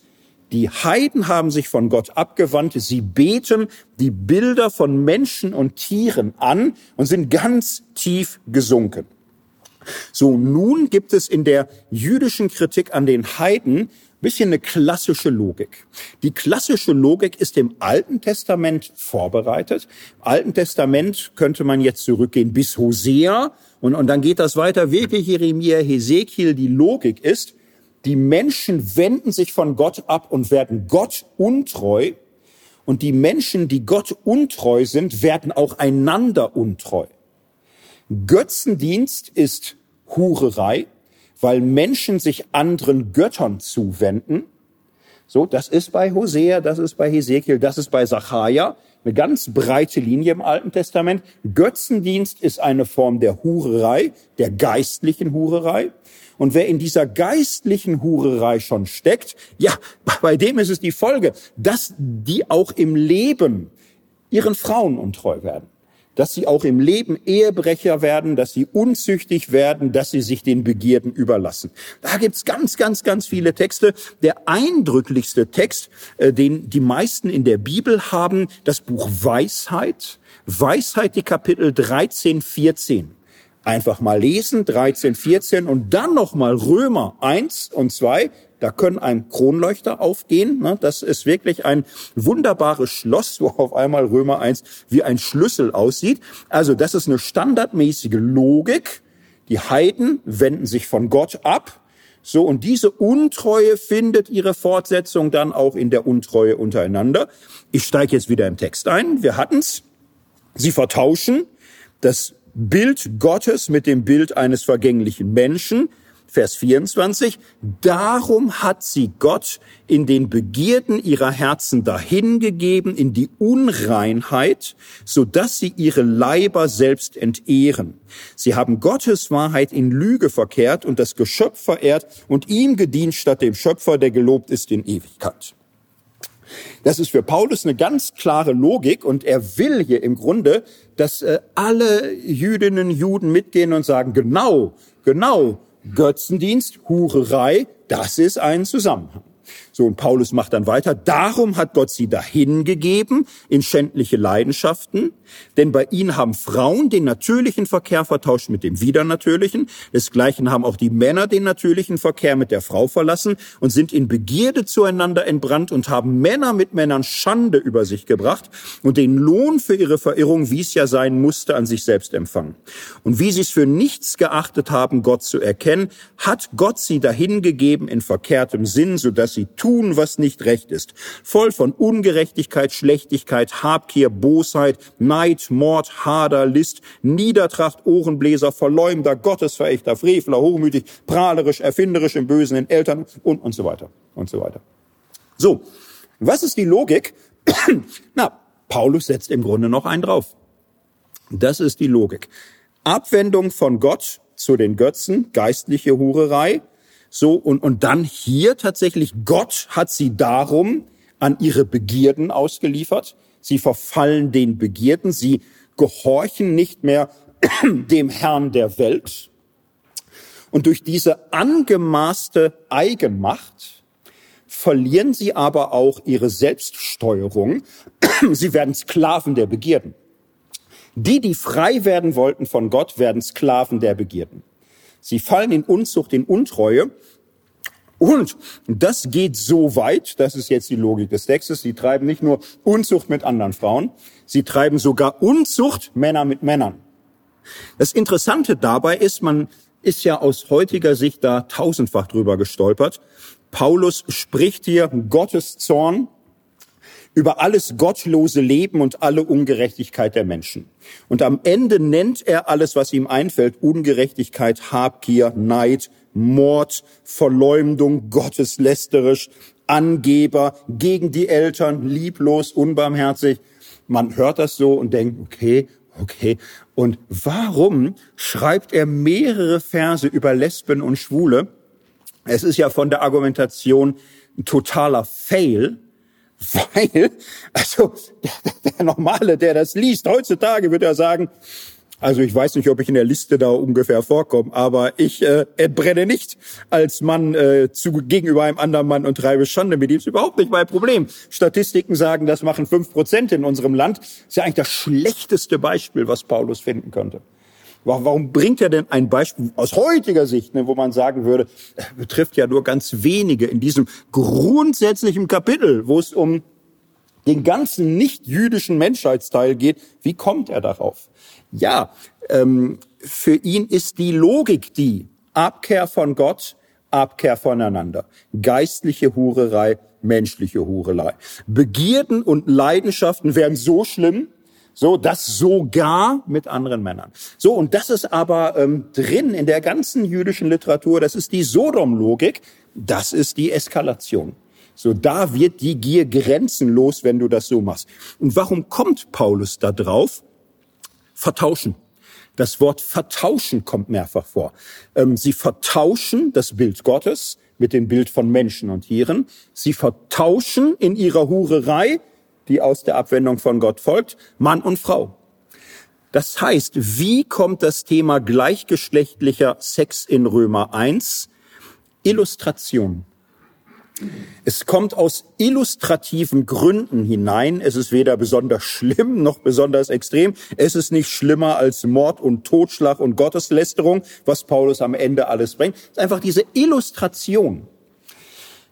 Es gibt jetzt keine weiteren Texte mehr in der Bibel zum Thema gleichgeschlechtlichem Sex. Im Grunde könnte man jetzt schon sagen, wie viele gibt's denn zum Thema Homosexualität? Keinen. Nicht mal zu gleichgeschlechtlichen Sex gibt's auch nur einen einzigen. In diesem Text geht's um die Abwendung von Gott und Abwendung von, von anderen Menschen. So, und es ist illustratorische Funktion, dass hier etwas besonders anschaulich wird. Und bei diesem Text muss man sich nun auch klar machen, es wird manchmal so getan, als wäre die Ablehnung von Homosexualität für Christen ähm, eine Glaubenssache wo sie sagen, Gott hat offenbart, dass es schlecht ist und aus Glaubensgründen lehne ich es ab und ich möchte es sagen dürfen und äh, wenn das heute irgendwie erschwert werden soll, berufe ich mich auf meine Religionsfreiheit. Es gehört zu meiner Religionsfreiheit, Homosexualität Sünde nennen zu dürfen, weil es von Gott offenbart ist. An der Begründung ist nichts logisch. Denn äh, was Paulus hier macht, hat null den Anspruch, jetzt Offenbarungswissen zu bringen. Es geht ihm hier erstmal darum, das kritische Bild der Römer, wie die Juden es haben, zu entfalten. Er möchte den Text so schreiben, dass jeder einzelne Jude, ob im Lande oder in der Diaspora, nickt und sagt, genau, so sehen wir es, kennst du die Schriftweisheit, kennen wir alle, steht da so, steht da so genau drin, jawohl. So, und danach dreht Paulus ja den Spieß um und sagt, und du, der du dich ein Jude nennst, du kritisierst andere und lebst auch in Sünde. Du richtest, aber wirst selbst schuldig. Im ganzen Kapitel 2 dreht Paulus den Spieß um. Das heißt, dieser ganze Abschnitt hat überhaupt keine Verknüpfung mit der Offenbarung Gottes des Evangeliums. Es, es geht um die lange Zitierung einer klassisch jüdischen Anklage des heidnischen Lebens. Es ist rhetorisch so aufgebaut, dass es jedem Juden sofort einleuchtet. Und was raffiniert ist, Paulus formuliert so, dass es auch ganz vielen römischen Moralisten einleuchtet, denn die Sprache davon ist stoisch. Diese Sprache von die widernatürlichen äh, Verkehr und widernatürliche Leidenschaft gegen die Natur. Ah, es ist bei Platon, es ist in den Nomoi. Und vor allem die Stoiker haben die Sprache übernommen, Zeitgenossen Musonius und Seneca reden ganz genauso. Ist also auch kein Text, wo man sagen kann, Paulus hält hier eine jüdische Sexualmoral hoch gegen die römische Kultur.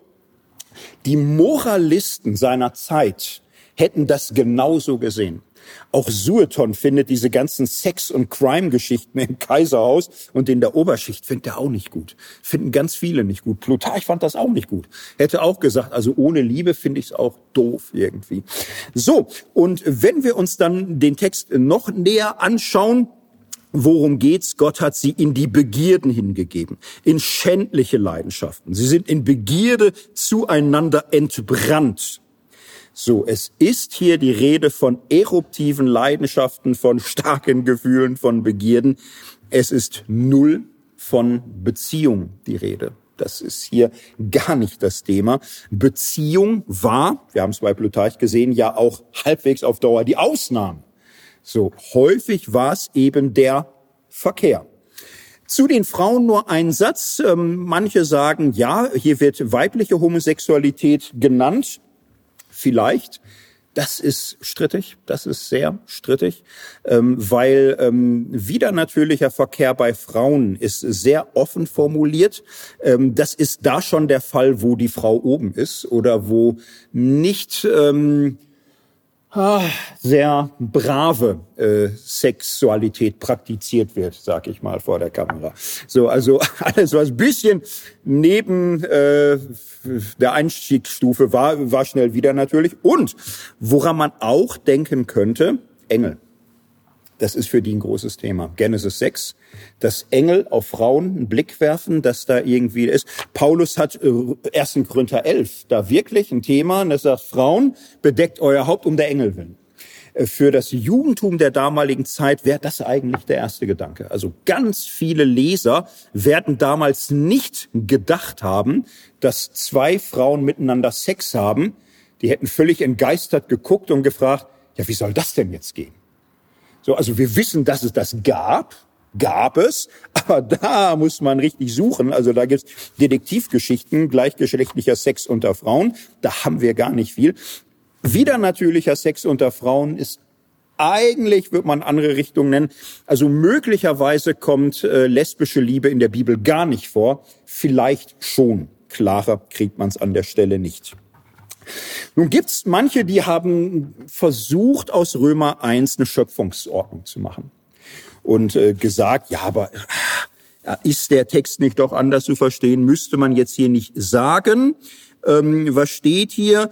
Ähm, es, es haben hier ähm, ja die die die Männer doch den natürlichen Verkehr mit der Frau. Also es ist nicht das Schöpfungsgemäßige, müsste man nicht sagen. Die Schöpfungsordnung wird stark gemacht. Schöpfungsordnung verlangt Mann mit Frau und Frau mit Mann. Es ist dann hier auch nicht von Mann und Frau die Rede, sondern männlich und weiblich. So, das ist auch in Genesis 1 der Fall. Was manche sagen, nein, äh, dieser Text verarbeitet sehr stark die Schöpfungsgeschichte. Es ist eine Auslegung von Genesis 1. Genesis 1 sagt, der Mann, äh, der Mensch ist geschaffen, Mann, männlich und weiblich. Du, die sind füreinander bestimmt. Und wer das ignoriert, gleichgeschlechtlicher Sex ist Aufstand gegen die Schöpfungsordnung, das soll so nicht sein. So, dazu muss man sagen, in der Tat, Philo von Alexandrien, der hat so eine Deutung entwickelt, der hat das stark vertreten, er deutet die Schöpfungsgeschichte in diese Richtung. So, der macht das so. Wie weit das bei Paulus eine Rolle spielt. Wir sind jetzt nicht mehr im Bereich von Exegese, wo wir sagen können, was will der Text mit Sicherheit sagen. Sondern hier geht's jetzt darum, über die Einzelverse hinaus so ein Gesamtbild zu erzeugen. Wie hat er gedacht? Und da muss man sich jetzt einfach mal fragen, kann man denn aus anderen paulinischen Texten irgendwie eine Logik herkriegen, wo Paulus Schöpfungsordnung so als zentralen Maßstab formuliert und daran alles Mögliche bemisst? Wie oft ruft Paulus ja, die Schöpfung auf, die Schöpfung als Maß, als Ordnung, die Natur. Es gibt eine Stelle. Es gibt eine Stelle, ersten Korintherbrief, da sagt Paulus, lehrt euch nicht die Natur, dass es für einen Mann eine Schande ist, lange Haare zu tragen. Ja, vielleicht lehrt die Natur das nicht. Ähm, das ist aus heutiger Sicht ähm, letztlich etwas, wo man sagen würde, gerade in der römischen Welt war das sehr klar. So Männer kurze Haare bitte. Kurze Haare ist im Kampf sowieso auch viel besser und Männer eigentlich, also wollen wir so, wo man auch sagte, Männer verlieren im Alter oft ihre Haare. Männer kurze Haare oder keine Haare ist natürlich. Frauen bitte lange Haare, aber dann auch so verheiratet, dann bitte Kopfbedeckung, Schleier, so ist es. Wir haben heute so eine starke Unterscheidung Natur und Kultur. Jetzt gibt's interessanterweise in der Antike das auch. Nur man darf unsere heutige Unterscheidung Natur-Kultur nicht mit der antiken verwechseln. Aus heutiger Sicht, wenn antike Autoren von natürlich reden, haben sie fast immer, ehrlich gesagt, äh, Dinge am Wickel, die heute für uns Kultur sind. Die haben das anders. Für die ist das Natürliche das Übliche das Anerkannte, das äh, ja der Standard, das Normale, das Übliche, an das du das hältst. Sie haben das gar nicht so auseinandergezogen, wie wir das heute haben, an ganz vielen Stellen. Das einzige Beispiel, wo die Natur zum Maß wird, lange Haare bei Männern, da sieht man's. Also in der jüdischen Ethik spielt Schöpfungssprache eine Rolle absolut spielt bei Philo eine Rolle. Und wir können bei Paulus auch sicher sagen, Schöpfungstheologie spielt rein. Das ist in vielen anderen Fragen Mann und Frau, Ehe, also da kann man lang drüber reden, das ist so muss man überhaupt nicht beschreiten. Schöpfungstheologie, Schöpfungssprache, Urgeschichte wird so gelesen, ist richtig. Nur äh, an diesem Text zu sagen, eigentlich offenbart Gott hier eine Schöpfungsordnung, das haut nicht hin. Zumal wir den Text ja gut lesen können von dem, was wir uns bisher erarbeitet haben. So, es ist die übermäßigen Begierden, es sind die Leidenschaften, es ist das über die Grenzen gehen, es ist die Hurerei, die kein Maß mehr kennt. So, und es ist mehrfach heißt es auch schändliche Begierden. So, ihr Herzen dahingegeben, dass sie ihre Leiber entehren. Es ist immer eben für Paulus auch die Logik, wer einen Mann penetriert, schändet ihn, entehrt ihn, macht ihn zur Frau. Wer sich dafür selbst zur Verfügung stellt, ja, wer daran sogar Gefallen findet, Schande, äh, Schande über ihn, entehrend. Das ist die Deutung damals und das unter der Voraussetzung, dass äh, die Menschen natürlich eigentlich äh, ihre Ausrichtung auf die Frau haben. Das, das ist vorausgesetzt, dass Menschen die natürliche Ausrichtung auf das andere Geschlecht verlassen, von sich stoßen, ignorieren, weil die sexuelle Gier in ihnen grenzenlos wird. Ja, ziehen wir ein Zwischenfazit. Ähm, Jörg Frey, Neutestamentler aus äh, Zürich, hat das äh, im Zuge der Schweizer Debatte Ehe für alle mal so zusammengefasst, was man im Neuen Testament findet. Zitat, im Blickfeld der neutestamentlichen Autoren wie Paulus waren Formen sexuellen Verhaltens in der hellenistischen Welt, die meist in Abhängigkeitsverhältnissen mit Sklaven, mit hoher Altersdifferenz und in hoher Promiskuität ausgeübt wurden. Hingegen ist eine auf Beständigkeit oder gegenseitige Verantwortungsübernahme angelegte Beziehung zweier gleichgeschlechtlicher Partner im Neuen Testament nirgendwo im Blick. Bedenkt man dies, dann ist die einfache Übertragung der Aussagen neutestamentlicher Lasterkataloge auf heutige Lebensformen und Verhältnisse nicht möglich. Das ist die Standardauffassung. So, da, da könnte man jetzt noch eine halbe Stunde oder noch länger vorlesen und vorlesen. So sieht es heute die Exegese evangelisch und katholisch neutestamentlich und alttestamentlich. Interessanterweise sind es auch immer mehr Evangelikale, die das einräumen. Zum Beispiel kein geringer als Thomas Schirmacher, Vorsitzender der weltweiten evangelischen Allianz. Der sagt in einem Interview vor wenigen Jahren, was im Alten und Neuen Testament beschrieben wird, ist eine Sexualität, die heute auch jeder Homosexuelle in einer Partnerschaft ablehnen würde. Sie ist verbunden mit Abhängigkeitsverhältnissen, Gewalt, Vergewaltigung, Missbrauch von Minderjährigen. Was wir heute unter einer gleichgeschlechtlichen Partnerschaft verstehen, hat es damals so nicht gegeben. Ich habe jetzt lang und breit ausgeholt, um hier hinzukommen. Sind wir jetzt fertig? Können wir jetzt sagen, ja, dann ist ja alles klar? Ähm, ja, nein. Nein, ne? also es kommt noch ein bisschen. Wir sind noch nicht fertig. Geht noch weiter. Warum? Weil es wäre doch jetzt arg biblizistisch, ganze Logik wäre biblizistisch zu fragen, verurteilt die Bibel Homosexualität, ja oder nein? Wenn ja, wenn man das beweisen kann, schlecht für die. Wenn nein, ja, dann machen die, was die wollen oder wir würfeln oder so. Also wir haben uns bis jetzt insgesamt sehr stark orientiert an einer bestimmten Form von der Bibel, möglichst konkret und klare äh, Anweisungen zu hören und die nicht zu ignorieren, an denen nicht vorbeizugehen. Wir müssen uns ja jetzt klar machen, es ist immer, immer total misslich, also überhaupt zu erwarten, dass die Bibel heutige Fragen eindeutig mit Ja oder Nein erlaubt oder verboten beantwortet. Das an sich äh, wäre ein ganz problematisches äh, Bibelverständnis und auch Ethikverständnis. Es geht immer darum, in, in jeder ethischen Frage, die Bibel zu verstehen, die Texte zu bearbeiten, die großen biblischen Linien auszuziehen. Und dann geht es um eine Übertragungsleistung. Ethik heute, bei der man die Bibel ernst nimmt, heißt nie, bestimmten biblischen Vorschriften eins zu eins zustimmen und ohne Rücksicht auf die heutige Situation durchsetzen. Heißt immer, eine Entscheidung zu treffen, die normgerecht und situationsgerecht ist. Das ist äh, auch, wenn du noch so bibeltreu sein willst, du, du musst dann sagen, ich will der Bibel gerecht werden, ich muss den Menschen gerecht werden, ich muss der Situation gerecht werden, ich muss immer eine Übertragungsleistung hinkriegen. Man ist nie damit fertig, einer Norm an sich zuzustimmen. Und das ist die große Frage, die ja jetzt immer noch steht können wir diese Texte übertragen auf die heutigen Themen, die diskutiert worden sind. Ehe für alle, gleichgeschlechtliche Liebe greift das. So, und das ist ja nun doch so, ähm, auch die konservativsten Gemeinden wissen, ja, mit eins zu eins übertragen ist manchmal schwer. Also es gibt im Neuen Testament den klaren Satz, die Frau soll schweigen in der Gemeinde. Es gibt von Jesus den klaren Satz, eine Geschiedene soll man nicht heiraten. So, und äh, da sind die meisten Konservativen inzwischen auch bereit zu sagen, ja, man muss den damaligen Kontext sehen, man muss den heutigen Kontext sehen, man muss es übertragen und, und so.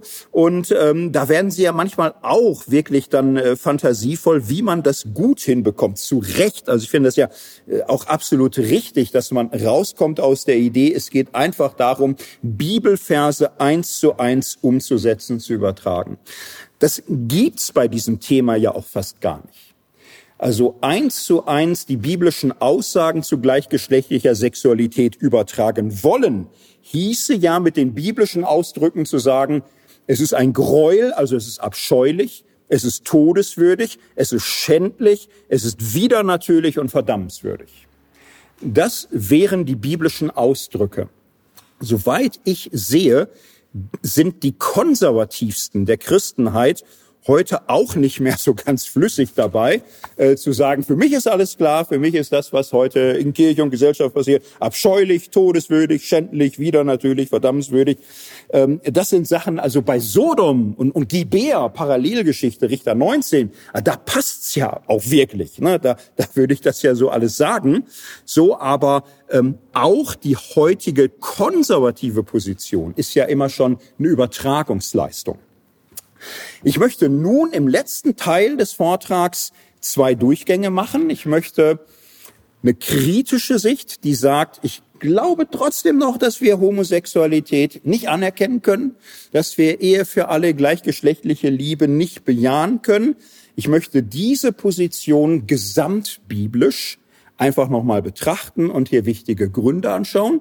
Und dann möchte ich positiv sagen, warum ich finde, dass Entwicklung der evangelischen Christenheit, die Entwicklung in der neueren Theologie zu sagen, wir bejahen gleichgeschlechtliche Liebe, wir haben überhaupt kein Problem mit der Ehe für alle, wir stehen dazu, warum das auch biblisch zu rechtfertigen ist.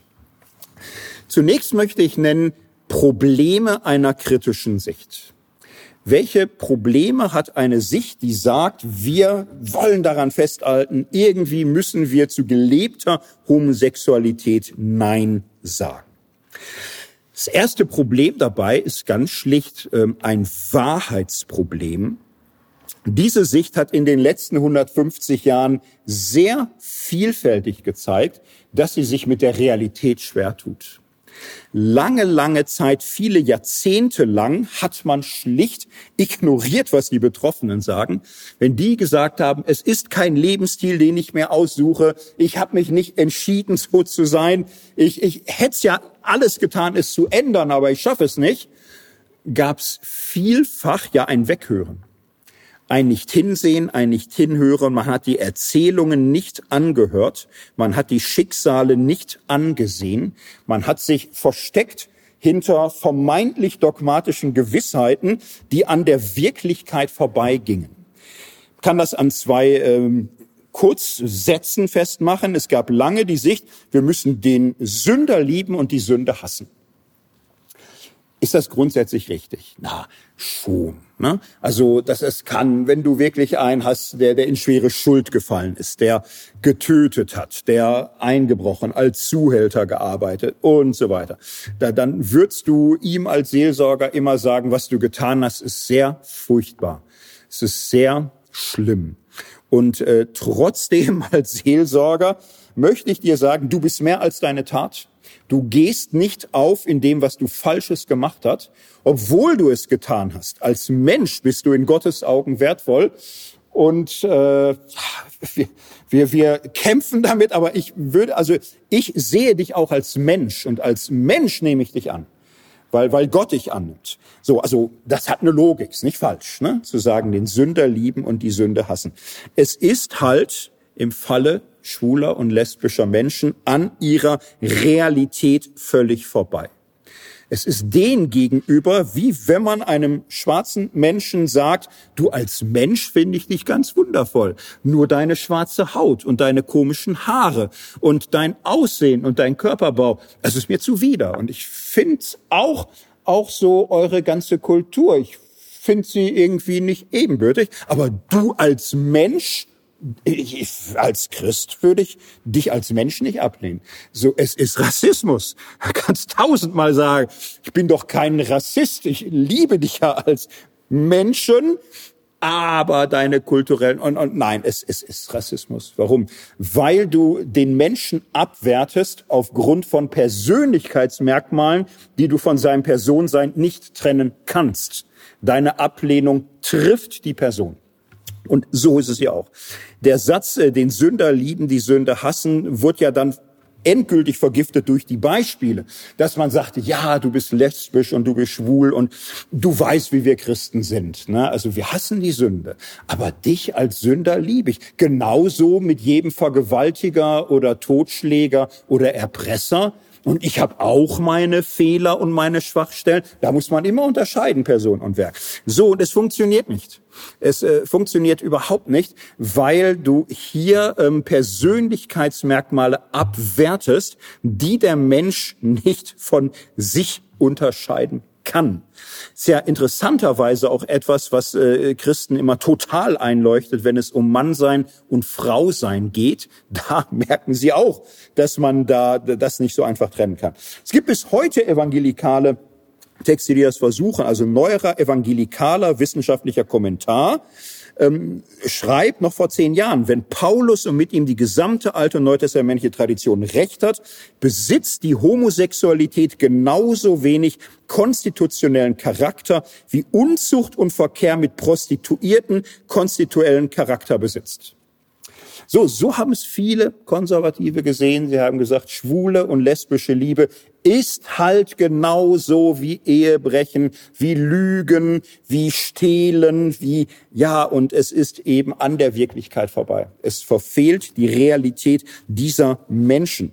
Dieser ganze Satz, die Sünder lieben, die Sünde hassen, ist äh, eine völlige Verfehlung ihrer Realität und es hat lange, lange, lange gebraucht, bis es immer mehr merken. Dann gab es eine zweite Phase, das ist nicht gleichzeitig, manche sind immer noch bei so komischen Sätzen. Viele haben dann aber irgendwann gesagt, ja, es passt ja echt nicht. Also katholische Kirche, katholisches Lehramt hat das deutlich schneller für sich klar bekommen. So etwas wie schwul und lesbisch sein gibt es.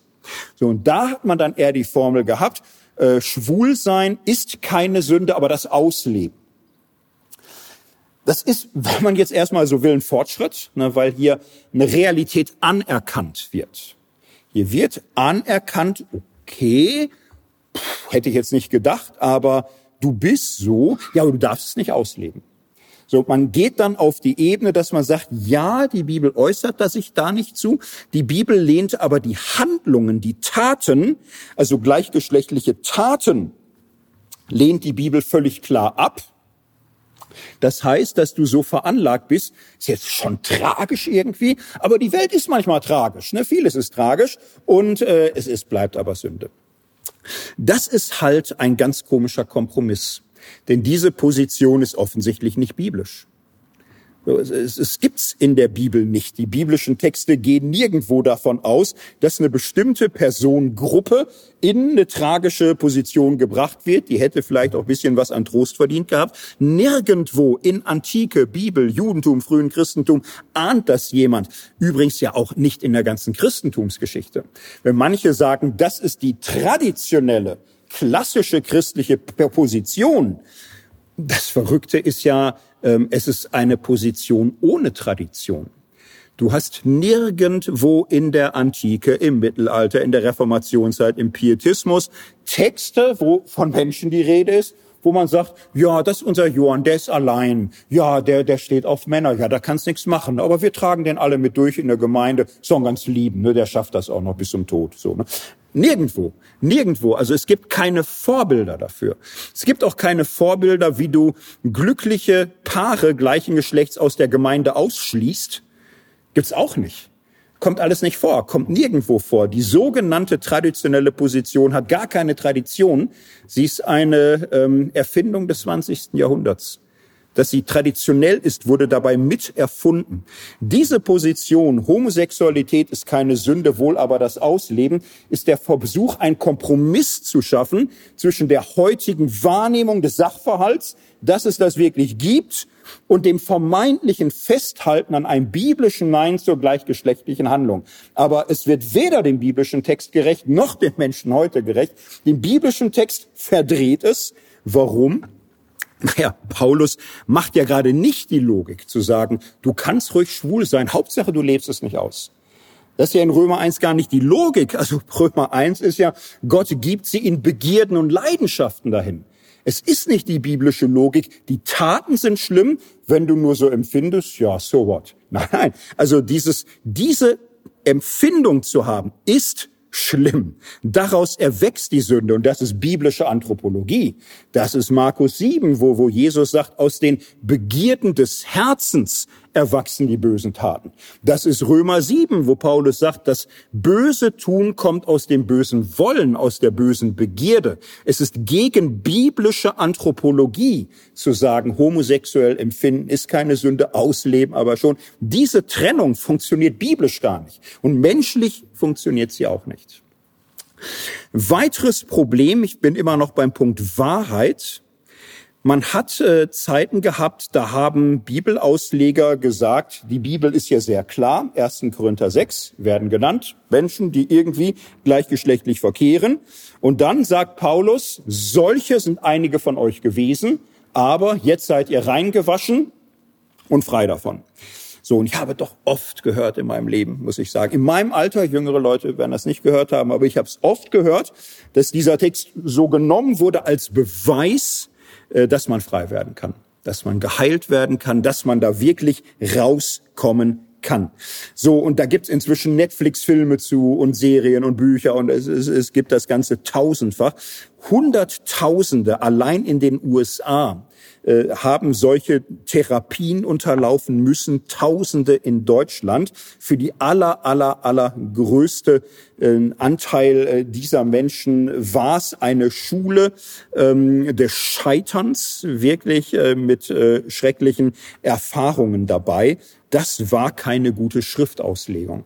So, wenn das mal als klar galt, dass Paulus ganz deutlich bezeugt, Veränderung ist möglich und man damit an der Wirklichkeit scheitert, sollte man vielleicht etwas leiser und zurückhaltender werden, wenn man ganz klare Aussagen der Bibel glaubt, hochhalten zu können. Die traditionelle Position scheitert, also die nicht, nicht ja gar nicht traditionell, die kritische, ablehnende Position scheitert an der Wahrheit. Sie scheitert meines Erachtens eben auch an Schlüsselwerten der Bibel wie Liebe und Gerechtigkeit. Was ist Liebe? Liebe ist kein Gefühl, Liebe ist Tun, Liebe ist das, was passiert, was herauskommt. Römer 13 sagt Paulus, die Liebe tut dem Nächsten nichts Böses. Es ist aber lesbischen und schwulen Menschen viel Böses widerfahren. Sie haben Ausgrenzung erlebt, Ausschluss, soziale Isolation. Sie haben erfahren, dass eigene Familie sich gegen sie stellt. Sie sind zu Familienfesten nicht mehr geladen gewesen. Sie haben manchmal versucht, mit diesem Druck so umzugehen, dass sie versucht haben, heterosexuell zu, sich zu verheiraten. Sie haben damit Partner und Kinder mit hineingerissen in sehr schmerzhafte, ähm, schuldhafte Katastrophen. Viele Menschen haben Frustrationen erlebt an gescheiterten Heilungshoffnungen.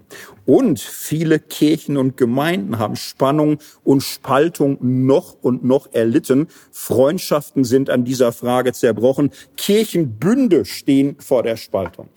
diese Haltung, wir müssen um Gottes Willen, um der Bibel willen, um der Wahrheit willen, auf jeden Fall die Stellung halten, absolut nein, hat sehr schmerzhafte Konsequenzen gehabt. Ein typisches Argument war dann, ja, aber wir müssen doch bei der klassisch christlichen Position bleiben, weil wir dürfen uns ja nicht dem Zeitgeist anpassen. Es ist ja der Zeitgeist der heutigen Welt, die sich von Gottes Geboten abwendet.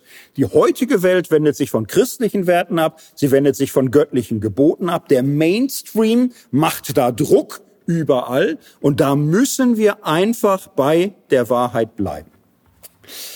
Ähm, es gibt ja keinen biblischen Vers wie haltet euch fern vom Zeitgeist. Es, es gibt die biblische Aufforderung, prüfet alles und das Gute behaltet. Also dieser Reflex, sobald die Mehrheit was will, wird es wohl falsch sein, ist ja ein bisschen komisch. Und äh, wenn es so wäre, wäre es ja auch noch mal äh, verblüffend. Es ist ja weltweit inzwischen nicht die Mehrheitsposition der Menschen, dass die Ehe für alle super ist. Es ist ja weltweit betrachtet eine Minderheitenposition. So, man könnte ja sagen, der Zeitgeist, der Weltgeist heute ist nach wie vor Diskriminierung, Ausgrenzung, Ablehnung gleichgeschlechtlicher Liebe. Es gibt viele Länder in der Welt, wo es jetzt gerade stärker wird, wo man hier verurteilender, richtender, ausgrenzender, diskriminierender wird und wo Gesetze verstärkt werden. Was ist denn der Zeitgeist heute? So könnte man jetzt lange ausholen. Ich möchte nur auf ein komisches Muster auf, äh, aufmerksam machen. Es gibt ja so Statistiken. Es gibt Statistiken, wie weit in Ländern Demokratie, Menschenrechte, Pressefreiheit, Wissenschaftsfreiheit verwirklicht ist. Es gibt Statistiken, wie weit in Menschen autokratische, totalitäre, antidemokratische äh, Mächte greifen. So, einfach mal die Tabellen anschauen. Man macht die Entdeckung überall in Ländern, wo Demokratie, Menschenrechte, Gleichberechtigung von Mann und Frau, Pressefreiheit, Wissenschaftsfreiheit. Also ich würde mal sagen, die ersten 30, 40 Länder, wo das stark ist, äh, seid sicher, in keinem dieser Länder werden Schwulen und Lesben verfolgt. Überall gibt's mindestens äh, Straffreiheit meistens äh, Ehe für alle oder öffentliche Partnerschaft oder Schutz vor Diskriminierung. In Ländern, wo Homosexuelle verfolgt werden, hat man fast durch die Bank autokratische, wissenschaftsfeindliche, äh, pressefeindliche, Anti-Menschenrechtspolitik noch und noch. Und wenn Zeitgeist ein Argument sein soll, also müsste man ja sich schon ganz schlicht mal fragen lassen, wie kommt es eigentlich, dass manchmal Christen, die die Bibel sehr wichtig finden, sich so in einer Wertegemeinschaft wiederfinden mit Hooligans, mit russischen Nationalisten, mit dem schiitischen Wächterrat im Iran oder sunnitischen Taliban. Warum sind das diejenigen, die am stärksten erkennen, dass der westlich-liberale Zeitgeist heute Werteverfall bedeutet? So, das kann ein sehr irritieren. Es gibt Studien und die Statistiken, die zeigen, je stärker Menschen Vorbehalte haben gegen Schwule und Lesben, desto wahrscheinlicher ist es, dass sie auch an zu anderen gruppenbezogenen Vorurteilen neigen oder da offen sind. So dem einfach mal nachgehen. Vielleicht ist es wirklich ein Vorurteil. Vielleicht ist es wirklich eben gruppenbezogene Ablehnung von Menschen, die fälschlicherweise in einzelnen Kreisen bis heute noch genommen wird als etwas, wo man sagt, ja, aber aus christlichen Gründen müsste man's. Ich bin beim letzten Punkt. Wie kann man denn christlich jetzt sagen, okay, ich habe echt totale Probleme inzwischen mit der früheren Position, mit der kritischen Position. Äh, ich sehe historisch in der Bibel, das ist total schwierig. Ich sehe, ich komme in Konflikt mit so Sachen wie Wahrheit, die Wirklichkeit anerkennen, Menschen gerecht behandeln, Nächstenliebe üben. Aber wie komme ich denn dahin jetzt wirklich, wenn ich zwei Männer sehe, die sich küssen, ich bin es nicht gewöhnt, zwei Frauen, die zusammenziehen, ich ja, weiß auch, ich bin anders groß geworden. Wie kann ich denn mit gutem biblischen Gewissen dazu Ja sagen? Ja, wie macht man das? Wie kommt man von der Bibel her zu Urteilen, zu Fragen, wo man irgendwann merkt, die Bibel sagt da nichts direkt zu? Jetzt könnte man sagen, wenn die Bibel nichts direkt dazu sagt, dann musst du vernünftig denken, einfach moralisch dem Gewissen folgen, fragen, was gerecht und so. Nein, aber wir fragen ganz bewusst so, wie macht man es mit der Bibel in der Hand? So, wie, wie geht das? So, ich denke, das ist etwas, die meisten äh, Christinnen und Christen können das eigentlich. Ich möchte es mal mit einem etwas lustigen Beispiel vorstellen. Ich war mal in einem ja, Haus, christlichem Haus, das hatte Gäste, Wohn Wohnangebote, da konnte man einziehen und Leute, die da wohnen wollten, die haben irgendwann dann kurz vor Einzug das Kleingedruckte gezeigt bekommen. Und dann stand da drin, ja, und wer bei uns wohnt, wir haben da eine Regel. Ähm, wir haben keinen, äh, für junge Männer keinen Frauenbesuch über Nacht. Gar nicht. So, gar nicht, auch nicht alte Freundinnen, mit denen man gar nicht offiziell zusammen ist. Nein, das ist, ist bei uns einfach so die Kultur, das haben wir nicht. So, und dann war da mal ein junger Mann, dem war das etwas fremd. Der hatte auch eine Freundin, die wohnte woanders, der war etwas verstört. Und der sagte, ja, und wenn wir versprechen, dass da nichts läuft die Nacht? Nee, hieß es, wir haben das extra so formuliert. Es soll nicht mal so aussehen, als ob. Und der war echt bisschen verstört und sagte, ja, aber Heißt das etwa, wenn ich mit der dann, wenn die zu Besuch ist und wir gehen zusammen joggen, wir dürften danach nicht mal zusammen duschen? Jetzt kann ja jeder überlegen, ne, was hat das bibeltreue Haus geantwortet? Ne? Was haben die gesagt? Waren die völlig fertig und haben gesagt, stopp, Moment, bis du einziehst, wir müssen hier die Satzung erneuern oder so. Wir haben da eine Lücke, du hast eine Lücke gefunden, oh mein Gott. Nee, die haben dem einfach gesagt, geht auch nicht. Woher wussten die das? Warum war denen das so klar, dass das auch nicht geht, dass der mit seiner Freundin nicht mal duschen darf, obwohl die ja da gar nicht im Bett liegen? Ja, was so ähnliches. So ähnlich. So ist irgendwie der, der, ein ähnlicher Fall. So, und ähm, das ist eigentlich die Grundidee der Bibelauslegung. Das ist die Grundidee schon äh, zur Zeit des Neuen Testaments. Wie legt man Bibeltexte aus, wenn man Fragen hat, die da gar nicht stehen? Ja, man fragt sich, was ist so ähnlich? Das ist das normale Verfahren. Es gibt äh, im Judentum bei den Rabbinen ausgeführte Listen, da wird das alles so beschrieben und das ist eine typische Methode zu sagen, wir schließen vom Allgemeinen aufs Besondere, wir schließen vom Geringeren auf das Größere, wir gucken, was ist so ähnlich, was ist analog. Und das ist tief drin in der biblischen Logik. So, Jesus kann sagen, wenn Gott die Vögel unter dem Himmel versorgt und die Lilien äh, nicht verkommen lässt, wie viel mehr wird er euch? So vom Kleineren aufs Größere. Oder Paulus macht das so, ne? Wer zieht in den Krieg und zahlt sich selbst den Sold? Wer pflanzt einen Weinberg, isst nicht von seiner Frucht? Wer weidet eine Herde und nährt sich nicht von der Milch der Erde? Sagt das nicht auch das Gesetz? Im Gesetz des Mose steht, du sollst dem Ochsen, der da drischt, nicht das Maul verbinden. Sorgt sich Gott um Ochsen. Er redet um unseren Paulus folgert daraus, wenn der Ochse, der mithelfen muss auf dem ähm, Feld, wenn dem nicht das Maul verbunden wird, sondern der natürlich zu fressen bekommt von den Früchten seiner Arbeit, daraus folgert Paulus, entsprechend gilt doch, ein Verkündiger des Evangeliums darf davon leben. Und das ist Exegese, das ist äh, jüdische Exegese, das ist frühchristliche Exegese. Du schaust, was ist so ähnlich. So, das war die Frage, darf jemand für die Verkündigung des Evangeliums bezahlt werden? Darf das ein Beruf werden? Kann er davon seinen Lohn bekommen? 1. Korinther 9, Paulus hat kein Herrenwort gibt auch kein Bibelwort davon. Also guckt er, was ist so ähnlich? Und dann bringt er Beispiele aus der Erfahrung, er bringt Beispiele aus der Schrift. Das ist jetzt echt ein bisschen weit hergeholt. So dem Ochsen, der da drischt, das Maul nicht verbindet. Für Paulus reicht das. Es ist so ähnlich. Es entspricht dem. Und ja, so einfach ist es unterm Strich. Wenn äh, zwei Menschen in die Gemeinde kommen, wenn da Lisa und Lena kommen oder Christian und Tobias, dann musst du ähm, schlicht fragen, okay, Challenge, ich habe jetzt wahrscheinlich verstanden oder hm, höchstwahrscheinlich in der Bibel ist das nicht abbehandelt oder so. Jetzt muss ich ein bisschen Freestyle und wem ähnelt das jetzt, diese Beziehung? Kann ich dazu Ja sagen oder muss ich dazu Nein sagen? Ist das so ähnlich? Ich gucke noch mal im Römerbrief. Aha, ist es so ähnlich wie Ungerechtigkeit, Schlechtigkeit, Habgier, Bosheit, Neid, Mord, Hader, List, Niedertracht, Ohrenbläser und so weiter? Also passt es in diese Rubrik? Ist es so ähnlich? Leuchtet mir das ein? Muss ich denen sagen, Lisa und Lena, dass ihr zusammen seid, das ist so ähnlich wie andere Formen äh, von sexualisierter Gewalt, Betrug, Erpressung und so ist. Sieht mir so aus. Oder, naja, und die meisten Menschen heute sagen, es ist so ähnlich wie wenn Lisa und Martin kommt oder äh, Tobias und Christiane. Es ist so ähnlich. So, es ist, ähm, es entspricht dem. Es ist eine Frage der Gerechtigkeit. Gleiches gleich, Verschiedenes verschieden, Ähnliches mindestens ähnlich zu behandeln. Es ist schlicht der, der, der Grundgedanke der Gerechtigkeit.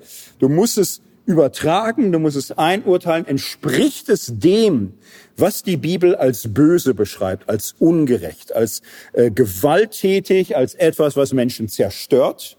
Oder entspricht die Zuneigung zweier Menschen, ihre Treue, ihr verbindliches Zusammensein wollen, eben dem, was so ähnlich ist? Das ist der ähm, Gedanke, der Menschen einleuchtet, zu sagen, wir behandeln es ähnlich. Jetzt könnte man fragen, oho, dann ist die Ehe für alle eine Übertreibung?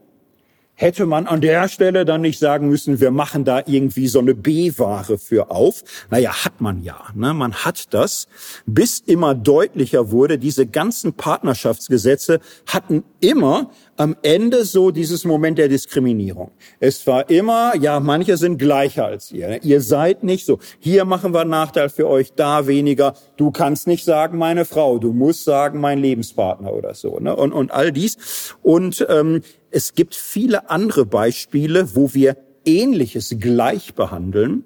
Gerade im Alten Testament zum Beispiel die Fremden, so die Fremden, die fremd sind, so aber sagen wir glauben eurem Gott. Sagt das Gesetz ausdrücklich, behandelt sie gleich. Behandelt sie gleich, ist anders, aber behandelt sie gleich, weil sie mit euch leben wollen. Paulus kann sagen, gerade die verletzlichen Glieder behandeln wir mit besonderer Ehrerbietung.